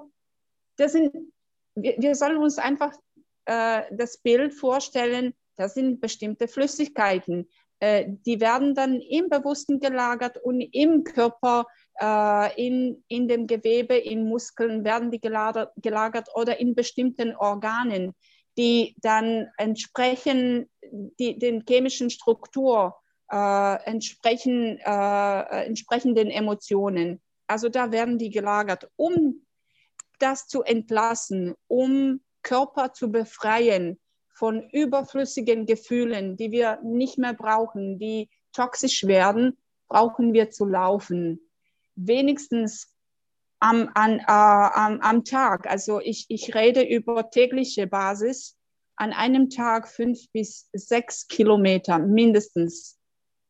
Und das ist das, das Schöne, wo wir sehen, wie wenn wir mit, mit dem Körper etwas tun, die Psyche verändert sich. Und meistens verstehen wir das, dass wir direkt auf die Psyche gehen. Wir gehen nicht direkt auf die Psyche. Wir gehen nicht direkt auf das Verstehen, auf das Fühlen. Wir gehen auf den Körper, um das im Verstehen und Fühlen die Veränderungen zu schaffen. Also laufen, laufen, äh, gute Taten, äh, äh, äh gute Taten machen, wie äh, unsere liebe Gülbehaar gesagt hat, anderen, äh, anderen helfen, die Unterstützung geben, ähm, lieber Unterstützung geben als helfen, damit sie nicht das Gefühl kriegen, sie sind hilflos und sie können sich selber nicht helfen. Deswegen sagen wir dann, äh, wir geben Unterstützung. Ich unterstütze dich. Du kannst dir selber helfen. Du, du kannst es, du schaffst es, du, du kannst es alleine machen. Also ich bin, ich diene dir hier nur als eine Unterstützung. Und ja, also sich bewegen in allen möglichen Dimensionen, aber auch das, was Körper angeht, äh, auch äh, praktisch äh, wortwörtlich verstehen. Laufen, äh, laufen, schwitzen, schwimmen, äh, sich äh, wirklich anstrengen körperlich, damit wir damit wir unser Geist bewegen in, in der Richtung, in, in eine gesunde Richtung würde ich sagen. MashaAllah. Das Ganze schärft ja auch die Sinne. Das heißt, diese Toxine, die wir ausschütten, reinigt uns auf allen Ebenen und schärft unsere Sinne, damit wir aufmerksamer werden. Und ja. äh, inshallah, die Aufmerksamkeit ähm, auf das Wesentliche, was ist mir wirklich wichtig in diesem Leben? Was trägt mich? Ähm, was bringt mich weiter? Ähm, wohin möchte ich? Wie möchte ich mich in den Dienst Allahs stellen? Meine Lebenszeit, meine Lebenskraft. Wie möchte ich investieren? MashaAllah. Najima schreibt, das Loslassen von den Bewertungen in den Geschehnissen schafft auch Ruhe, denkt sie, sagt sie, schreibt sie. Ähm, ja. Genau. Also ich ja. denke auch, dass genau das, also das Loslassen können ähm, mhm. äh, in dieser Zeit, also ähm, es ist zwar eine künstlich herbeigeführt, auch der Ramadan ist ja eine künstliche Auszeit, also mit seinem Regelwerk, mit bestimmten Vorgaben, Zeiteinteilungen, ähm, gibt es eine bestimmte Richtung ja vor. Aber eigentlich geht es darum, hier seine alten Gewohnheiten, Aida ist damit eher eingestiegen, seine Gewohnheiten auch erstmal gehen zu lassen, sich auf Neues einzustellen. Ähm, das wird einfacher, wenn man sich verbindet mit Gott natürlich. Wenn Allah bei einem beisteht, wenn man den Sinn, also sozusagen, Allah, ich faste für dich, dann habe ich einen Connect, der mir nochmal eine andere Perspektive gibt. Aber wir dürfen nicht vergessen, der Ramadan ist eine Ausnahmesituation, eine Zeit, wo wir herausgefordert sind, Dinge neu zu denken, neu zu gestalten, neu zu sortieren, um sie für die nächsten elf Monate dann zu machen. Also wer davon ausgeht zu sagen, äh, ich habe den Ramadan überstanden, Alhamdulillah, 30 äh, Tage durchgefastet und fertig und ich mache genau da weiter, wo ich angefangen habe, der hat irgendwas nicht richtig gemacht. Ja, also unser Prophet sagt ja, bei dem bleibt nur Hunger und Durst übrig. Also wir dürfen nicht vergessen, dass das ein Trainingslager ist. Vielen Dank, Aida. Genau das. Körper und Geist zu trainieren, äh, in diesem Training zu wissen, ich habe, ich, ich, ich bin in der Lage, mich zu kontrollieren, meine Beherrschung, meine Kraft wieder zum, äh, zur Wirkung zu bringen, dieses für die nächsten elf Monate, die mich erwarten, den Ramadan sozusagen als Vorbereitung für die nächsten Monate zu nehmen und zu sagen, hey, jedes Mal, wenn mir schwach wird, weiß ich, oh, im Ramadan habe ich es aber geschafft, in den Sommermonaten 18 Stunden zu fasten oder 16 Stunden zu fasten. Wow, mashallah. So, und was ist jetzt das Problem? Ne? Also jetzt sollst du irgendwas überstehen und dann relativiert sich das auch. Die Sichtweise auf die Herausforderungen, Probleme im Leben relativiert sich, weil man schon an diese Grenze gekommen ist. Man wurde geprüft schon mit, mit einer großen Sache und dann fällt vielleicht in den kommenden elf Monaten der Blick auf die Probleme nochmal äh, ähm, anders aus und äh, der Umgang damit auch nochmal anders aus. Das heißt, den Monat Ramadan als Trainingsmonat zu nehmen, als Übungsmonat zu nehmen, in allen Ebenen, körperlich, seelisch wie geistig, ähm, sich nochmal zu refreshen und zu resetten und zu sagen, ich kehre zurück zu meinen Grundeinstellungen als Mensch und ich starte nochmal durch sich jedes Mal neu zu entscheiden. Und in jedem Jahr entscheiden wir uns dafür, wir werden dieses Mal noch einen Schritt weitergehen in unserer Entwicklung im Ramadan. Ja? Inshallah erreichen wir diese Zielsetzung jeder für sich. Das wünsche ich euch und uns allen, inshallah. Shukran. Herzlichen Dank. Liebe Schwestern, traut euch ruhig. Ihr könnt gerne in den Chat schreiben, aber auch eure, euer Mikro kurz anmachen, eure Hand heben, das wäre toll. Einfach auf die Reaktion gehen und eine Hand heben. Ähm, und ähm, wie ich und dann euch einfach zu Wort melden, eure Frage, euren Beitrag ähm, mitteilen. Das würde uns sehr freuen.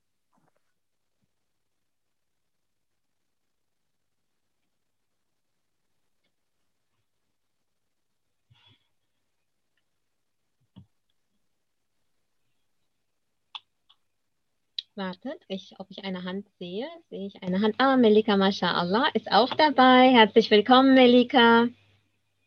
Schön, dass du es geschafft hast. Wir haben noch keine Audioverbindung zu dir. Eine Hand von Sekina sehe ich. MashaAllah, Sekina. Bismillah. So. Assalamu alaikum, meine Lieben. Wa alaikum salam, Melika. Tut mir leid, ich muss hier auf Handy, muss ich jetzt rausgehen. So.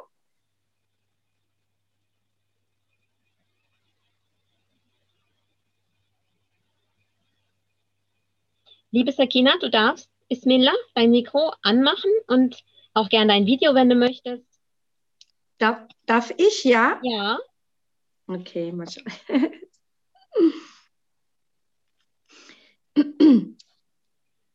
Ich habe zu Ramadan. Also erstmal herzlichen Dank. Eure Wörter, die taten mir nochmal so gut. Und die haben mich in meine Wurzel so schön gestärkt. Ah, ich kam wieder wo, ah, so ein Stück wieder zu mir und zu meinem Platz zurück. Und das tat wirklich so gut. Herzlichen lieben Dank. Ich habe einen Artikel gefunden und zwar habe das geschrieben, äh, die Muslime helfen. So eine schöne Bedeutung über den Ramadan, den wollte ich so gerne mit euch teilen. hier wird ähm, erzählt, das Wort Ramadan ist arabisch und wird von der Wurzel Ramida oder Aramat abgeleitet, das brennende Hitze und Trockenheit, besonders des Bodens bedeutet. Der gleichen Wurzel entstammt auch das arabische Wort Ramida, sonnengebranntes Sand. Dies deutet auf das Hitzgefühl im Magen hin, das von Durst erzeugt wird. Manche erklären die Bedeutung auch damit, dass der Ramadan die Sünden ausbrennt, wie die Hitze den Boden. Im Ramadan sind Herz und Seele eher für die Anbetung und das Gedenken Gottes empfänglich, wie Sand und Steine für die, für die Hitze der Sonne. So hilft das Fasten im Ramadan den Gläubigen dabei, seine physischen und geistigen Veranlagungen und seine Verhalten zu verbessern und ein besserer Mensch zu werden. Das fand ich so schön zum Thema Mensch werden und werden. Dankeschön dafür, Sakina. Euch gerne. Vielen Dank für diesen Beitrag. Masha sehr gerne, sehr gerne. Masha Allah. Gibt es noch eine Schwester, die einen Beitrag oder eine Ergänzung, eine Frage hat?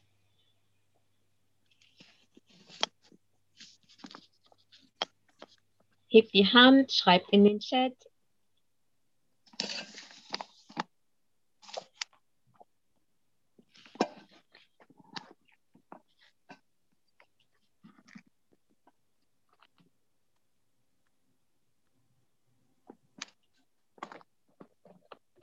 Meine Lieben. Liebe Melika, weil du gerade so, so, so ähm, mashallah, lächelnd in die Kamera schaust. Ja, ja, ja noch Assalamu alaikum alle zusammen. Ich bin ja ein bisschen traurig, weil ich, äh, ja, weil ich diesen ja diesen Abend nicht so ganz mitkriegen konnte, weil ich äh, unsere liebe Aida und äh, äh, Gülbahar ähm, verpasst habe. Ich hätte euch so gerne zugehört und ich hätte das so sehr gebraucht, eure Worte zu hören, eure heilenden und wohltuenden Worte zu hören, aber leider war es mir nicht möglich. Und äh, aber ich freue mich jetzt, euch zu sehen und äh, äh, sehe auch, dass so viele andere mir bekannte Schwestern äh, da sind und äh, so schön, dass äh, ja, dass dieser Abend so viel, ähm, so viel Interesse geweckt hat, so viel Zuspruch. Und ich bin mir sicher, dass ihr einen, äh, ja, ein, eine wunderschöne, ich glaube, das sind jetzt so zwei Stunden, über zwei Stunden, dass ihr eine wunderschöne Zeit miteinander hattet und ähm, ja, das gönne ich euch. Dankeschön. Und weißt du, du bist zur richtigen Zeit gekommen und hast die Zeit noch schöner gemacht mit deiner Energie, mit deinem, mit deinen schönen Worten und Gedanken. Ähm, auch wenn da ein bisschen Traurigkeit rausklingt, so freue ich mich, dass du dazugekommen bist. Und ähm, ähm, wie sagt Aida so schön, man ist immer zur richtigen Zeit da oder es ist alles ideal, Aida. Du hast mich mal, mashallah, in einem der ja. Webinare darauf aufmerksam gemacht. Ich hatte mal den, den Satz gebracht, ähm, dass ich nicht so eine ganz ideale Vergangenheit habe. Und da hast du gesagt, es ist alles ideal. Ja, es ist alles richtig. Und ähm, das habe ich mir ganz stark gemerkt. Und ähm, jeder kommt zur richtigen Zeit mit seinem, mit seinem Einsatz, mit seinem Wirken. Ähm, Allah hat dich zu uns gelotst, geschickt, geführt und Alhamdulillah, du hast das wahrgenommen und angenommen. Ja, und ähm, wir werden inshallah, wir haben eine gute Nachricht für dich, liebe Melika. Wir nehmen das Ganze auf. Wir haben es aufgezeichnet. Also hast du eigentlich gar nichts verpasst. Du hast die frohe Botschaft empfangen jetzt. Oh, das, jetzt bin ich nicht mehr so traurig. Alhamdulillah. Alhamdulillah, Rabbil Alamin. Herzlichen Dank. Liebe Schwestern, ich, Shokran, ich ähm, sehe ich noch eine Hand. Ähm, ich glaube, ich sehe noch eine Hand. Kann es sein? Ja, von Narmina. MashaAllah. Liebe Narmina, Bismillah, schalt dein Mikro an. Tatsächlich äh, wollte ich erstmal Danke sagen für diese wirklich sehr inspirierenden Worte heute Abend. Ähm, und aus eigener Erfahrung nur in Kürze, Aida kennt meine Geschichte äh, und was da alles los war.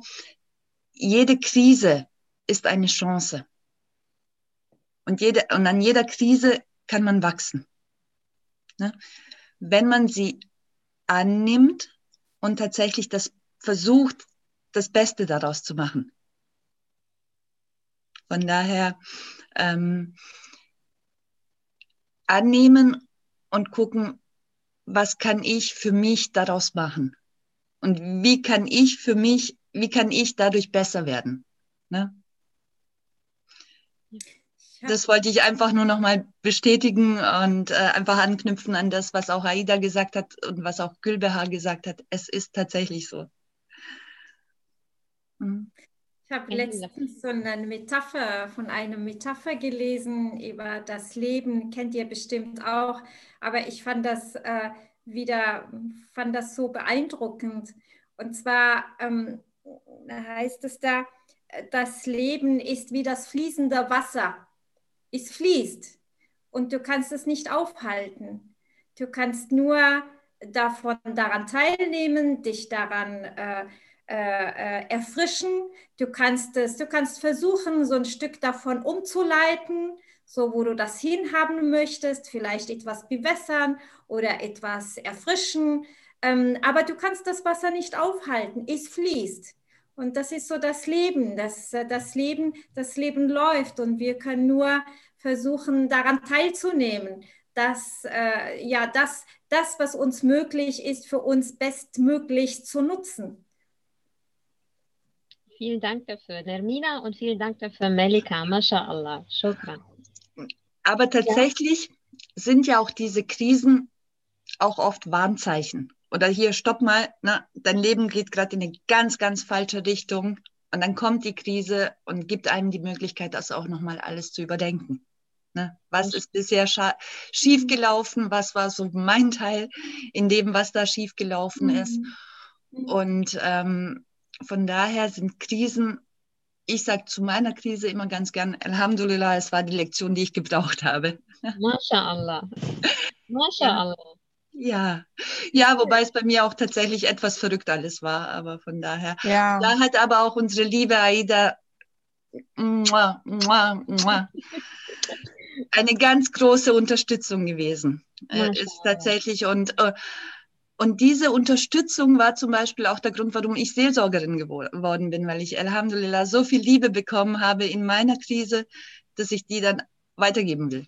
MashaAllah. Mhm. Wunderbare Motivationshaltung. MashaAllah. Danke. Und die wirst du inshallah vermehrt und noch schöner weitertragen, inshallah. Ich hatte Alhamdulillah auch ganz, ganz tolle Menschen, die mich motiviert und unterstützt haben. Und unsere Aida war einer davon, Alhamdulillah, tausendmal. Shukran, MashaAllah. Alhamdulillah. Unsere Bushrati hat eine Wortmeldung. Bushrati, dein Mikro. Assalamu alaikum wa rahmatullahi ta'ala wa barakatuh. Ich freue mich für diese schöne Abend. Ich freue mich, euch zu sehen. MashaAllah. Viele, viele schöne Gesichter. MashaAllah. Ich begrüße die Aidatul, Gülbahar und alle Schwestern. MashaAllah. Ja, subhanallah, das ist, äh, Ramadan ist was Besonderes. Das, äh, wir sagen immer, Koran ist ein Wunder.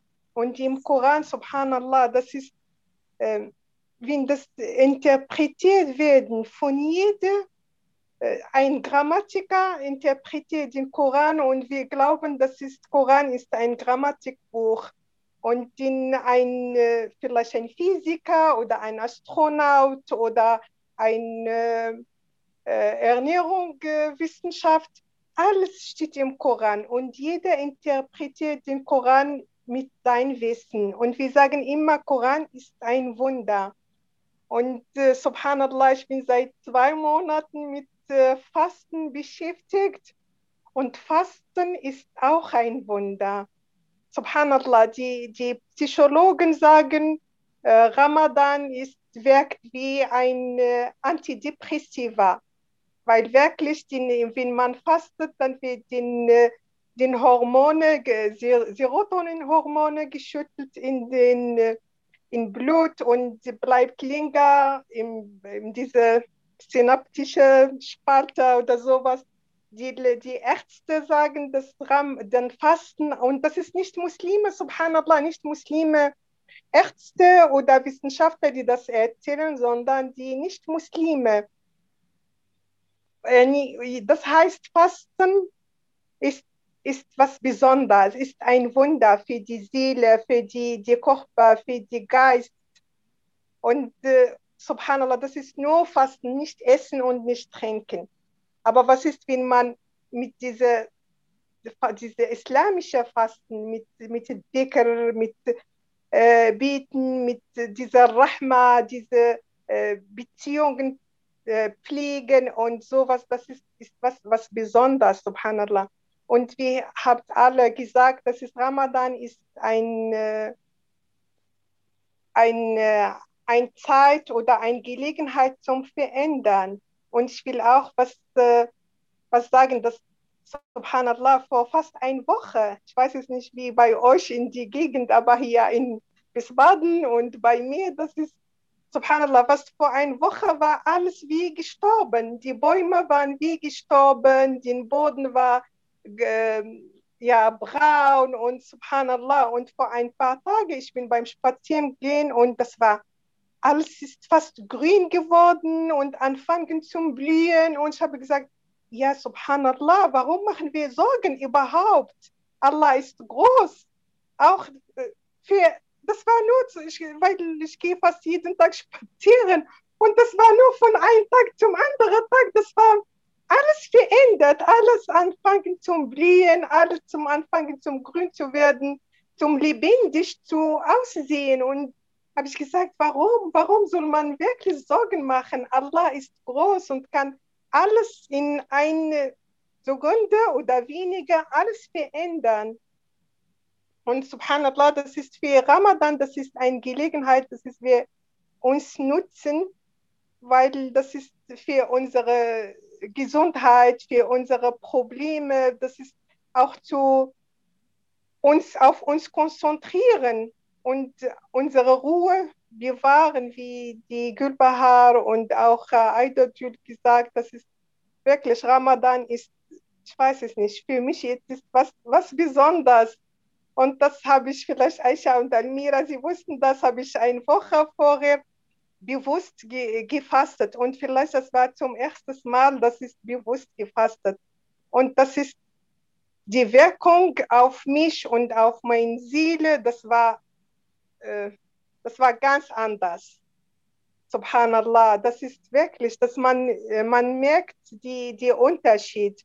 Aber wir sollen wirklich, das ist mein, meine Empfehlung oder mein Rat oder was weiß ich für mich selbst, das ist wir bewusst fasten und nicht nur die, wie die, die hat schon den Gutbar gesagt, nicht den ganzen Tag nicht essen und trinken und, aber wenn wir am Tag nicht essen und trinken, sollen wir bewusster das machen und auch Abend, das ist wichtig, wenn wir essen und trinken, sollen wir auch bewusst das machen, sonst wird alles umsonst, weil wenn man den ganzen Tag fastet und abend alles möglich essen, dann das wirkt nicht wirklich.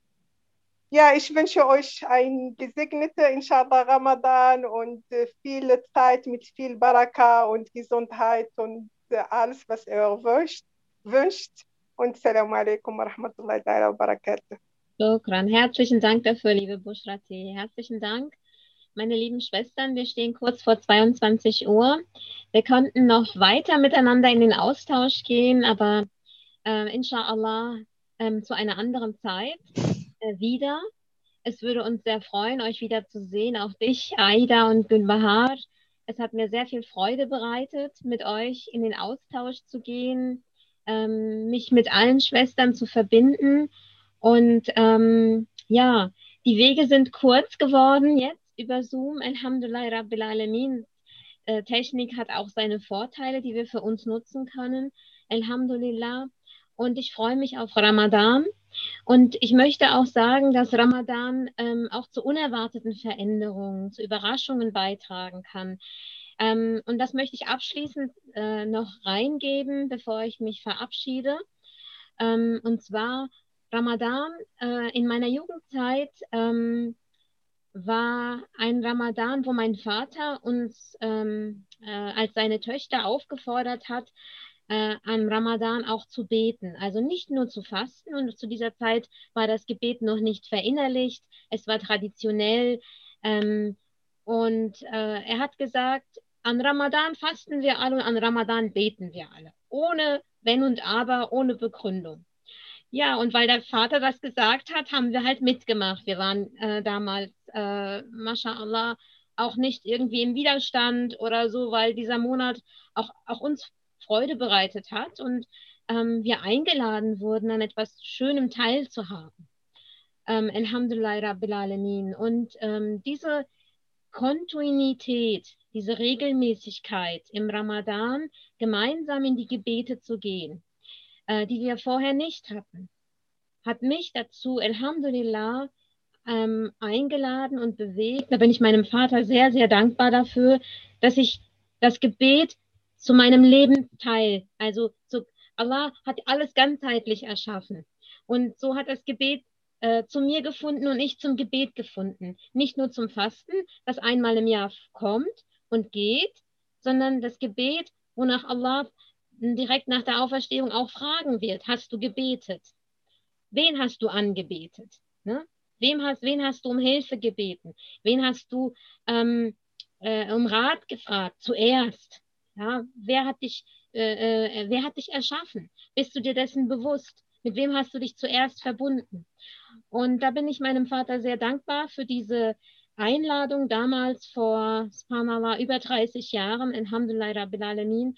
Und diese überraschenden Veränderungen, also diese, diese nicht geplanten Dinge, dafür sich zu öffnen. Alhamdulillah, wie, wie Sakina es so schön gelesen hat, vorgetragen hat, diese Erde die empfänglich ist, auch dahin zu gucken, auf die eigene Empfänglichkeit, aber auch auf die unserer äh, Liebsten, auch zu schauen, was, was, ähm, äh, was könnte dieser Mensch brauchen. Ja, nicht aufdrücken, aufzwängen, sondern liebevoll, inshallah. Das wünsche ich uns. Und ähm, ich hoffe, dass wir einen ja, einen wunderbaren Start haben in den Ramadan, ähm, einen wunderbaren Ramadan erleben, jeder für sich und auch einen Ausklang haben und dass diese Nachwirkungen in Dunya und Akhira lange, lange, lange zu spüren sind und dass unsere rechten Bücher sich füllen, inshallah unsere Reinigung ähm, geschieht und äh, unsere Gottesfurcht steigt dadurch, unsere Achtsamkeit gegenüber Allah subhanahu wa ta'ala und seiner Schöpfung, inshallah. Aber liebe Almira, ich würde dir gerne ganz abschließend das Wort überlassen. Ähm, und ja, sage Salam alaikum und vielen Dank für eure Teilnahme. Ja, das haben wir jetzt gar nicht abgesprochen. Ja, das ist jetzt die Überraschung am Ende. Salam alaikum, liebe Schwestern und äh, wunderbarer Dank an euch, meine Lieben, liebe Gülbahar, liebe Aida für eure wunderbaren Ausführungen, für eure wunderbaren Impulse. Vielen Dank, liebe Aisha, für die wunderbare, äh, leichte Hand und die wunderbaren Worte, die, mit denen du uns durch den Abend geführt hast. Ich nehme zwei Sachen mit. Und zwar freue ich mich auf die Übungen meines Herzens. Und ich freue mich auf die Erweiterung eines jeden Aspekts meines Wesens. Und ich hoffe, dass ich das wirklich erfahre in diesem Ramadan und wenn es nur ein Millimeter ist.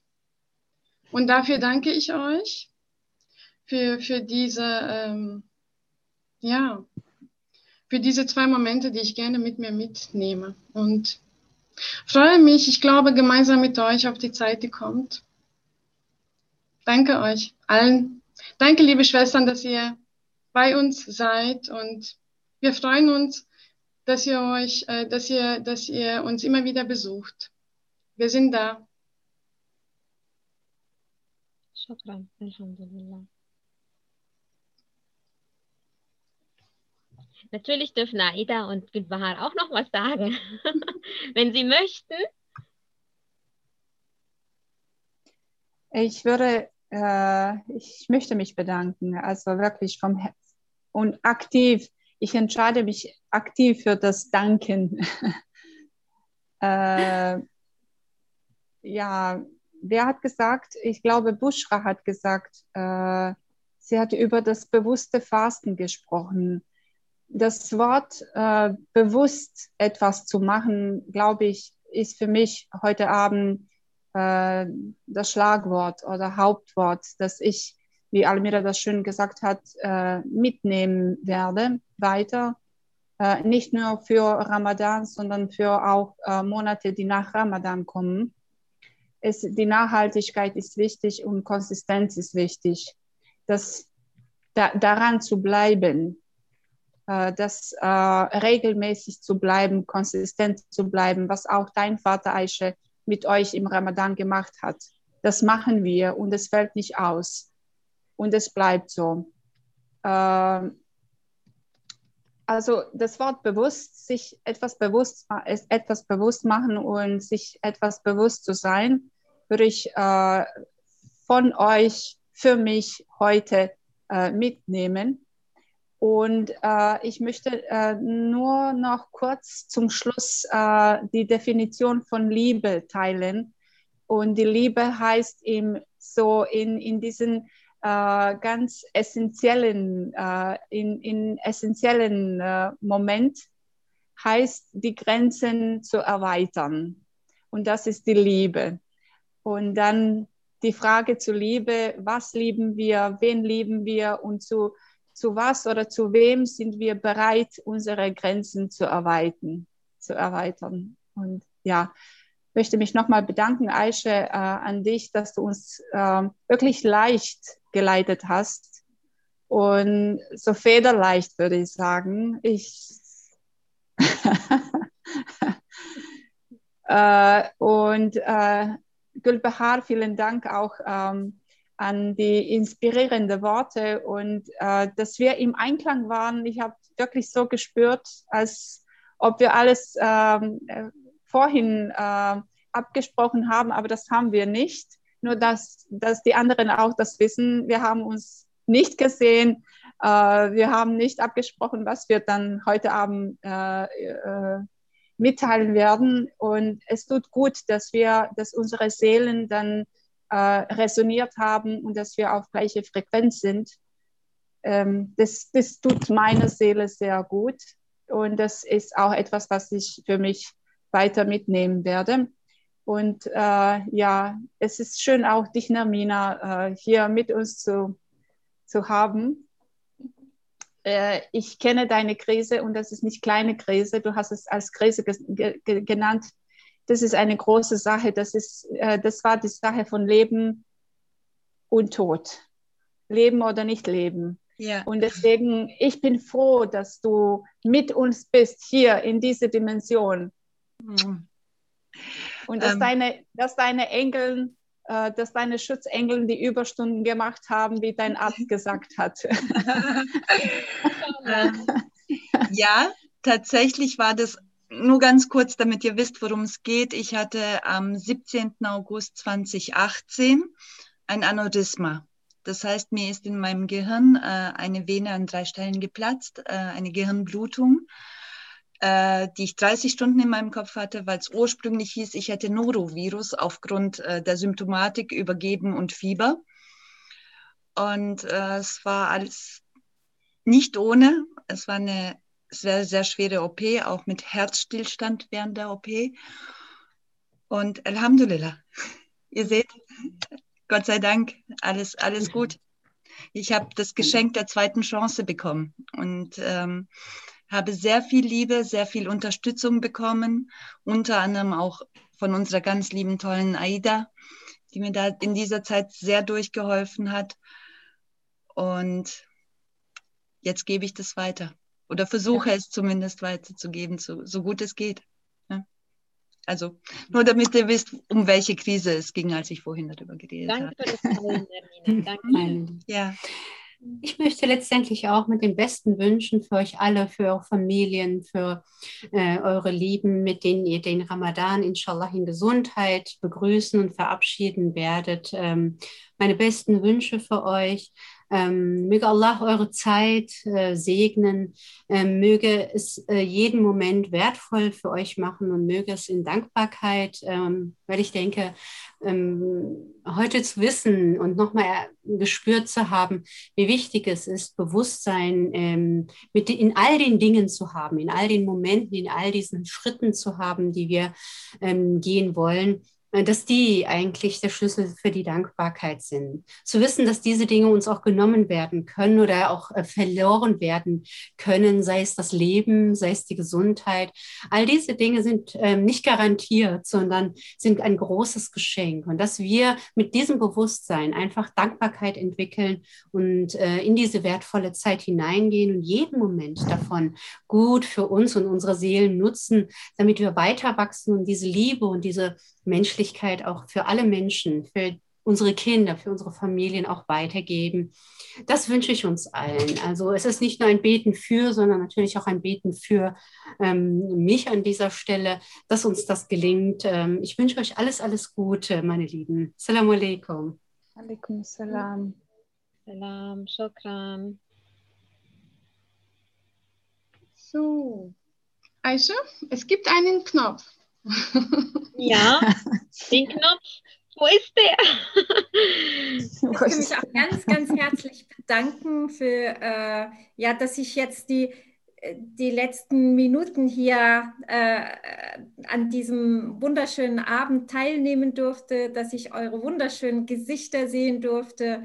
Und ich bin voller Dankbarkeit und äh, ja, Barakallahu fikum, Jazakumullahu äh, an das Team, an das Muse-Team, dass ihr sowas ins Leben gerufen habt, dass ihr uns hier zusammenbringt aus äh, allen möglichen Ecken. Ich, äh, ich sehe hier Namen, die ich äh, vor vor vielen Jahren, äh, also seit vielen, vielen Jahren nicht mehr, nicht mehr gesehen habe, also Schwestern, die ich seit vielen Jahren nicht gesehen habe, die auch von weit weg kommen und ähm, das ist eine, eine wunderbare Sache, dass ihr das so ermöglicht äh, habt. Möge Allah euch dafür reichlich belohnen.